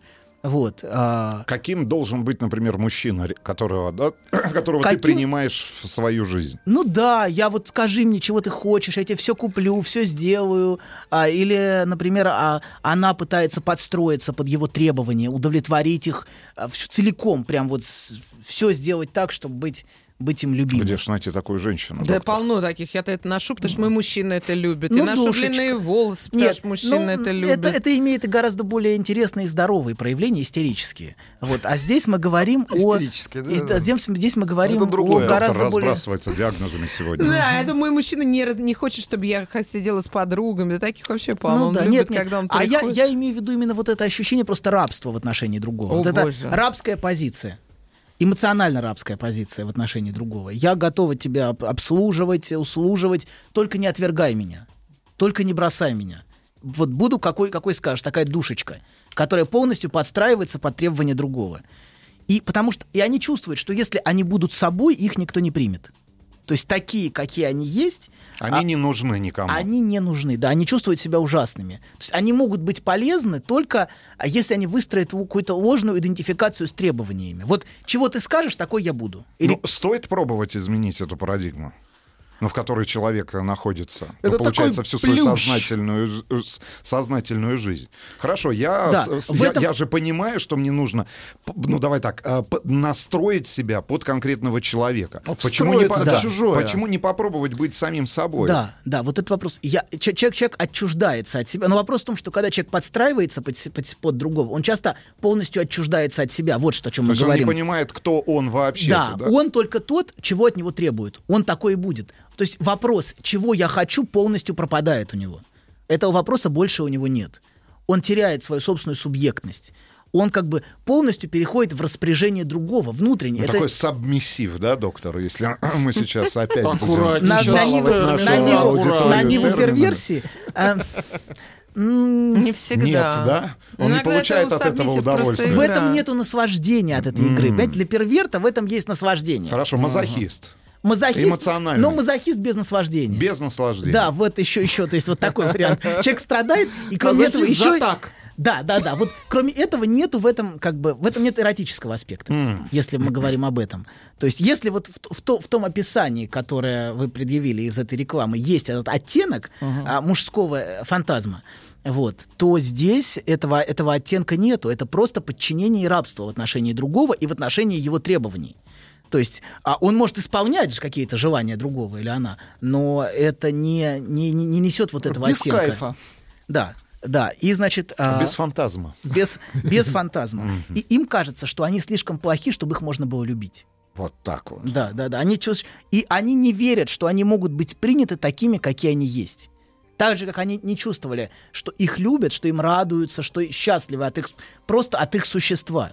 Как в целом, э, ну, э, Хорошо, а по жизни эти люди вот э, с таким набором, э, соответственно, психологических настроек, они как эволюционируют? Ну вот хорошо, одного ты человека встретил, э, с кем ты пытаешься выстроить близкие взаимоотношения, да, там, например, создал семью, второго, третьего, ты постоянно на- над- ду- достраиваешь себя, да, вот этими тонкими Да. настройками. А что в конце концов происходит? Там в 40, в 50 лет? А как накрывает этих людей? Но я думаю, что утрата объекта для них, понимаете, это, это вот это удовлетворение требований защищает их от тяжелейшей депрессии. М. Понимаете, да? Если нет объекта, им вообще невыносимо. То есть они или это находятся такая в рабстве. защитная реакция. Да, или находятся в рабстве у объекта, или если нет объекта, вообще невыносимо существовать. Либо Вот. заботиться. о ком-то. Да, или еще, еще, еще один, один вариант, я не знаю, Хорошо, хватит у нас времени или нет. 20 секунд есть, 30, док. Есть обратная сторона. Есть люди, которые совершенно невыносимы, и они заставляют других себя терпеть. Я ужасный, и вы будете это терпеть. Вот меня видели ужасным, и я буду ужасным. И вот он опять напился, он опять, опять себя вот так повел, он опять, он, он заставляет терпеть свою ужасность. В каком-то смысле он заставляет мать принять его. Ты будешь меня терпеть таким. Таким, какое есть. Вот, ну да, вот таким, каким я себя ощущаю внутри. Таким ужасным, отвратительным, мерзким. Я заставлю тебя, тварь, терпеть меня. А, Доктор, спасибо вам большое а, за подробное такое жизнеописание. Увидимся, Увидимся доктор. на следующей неделе. Да. Спасибо. Хорошей среды вам. Еще больше подкастов на радиомаяк.ру.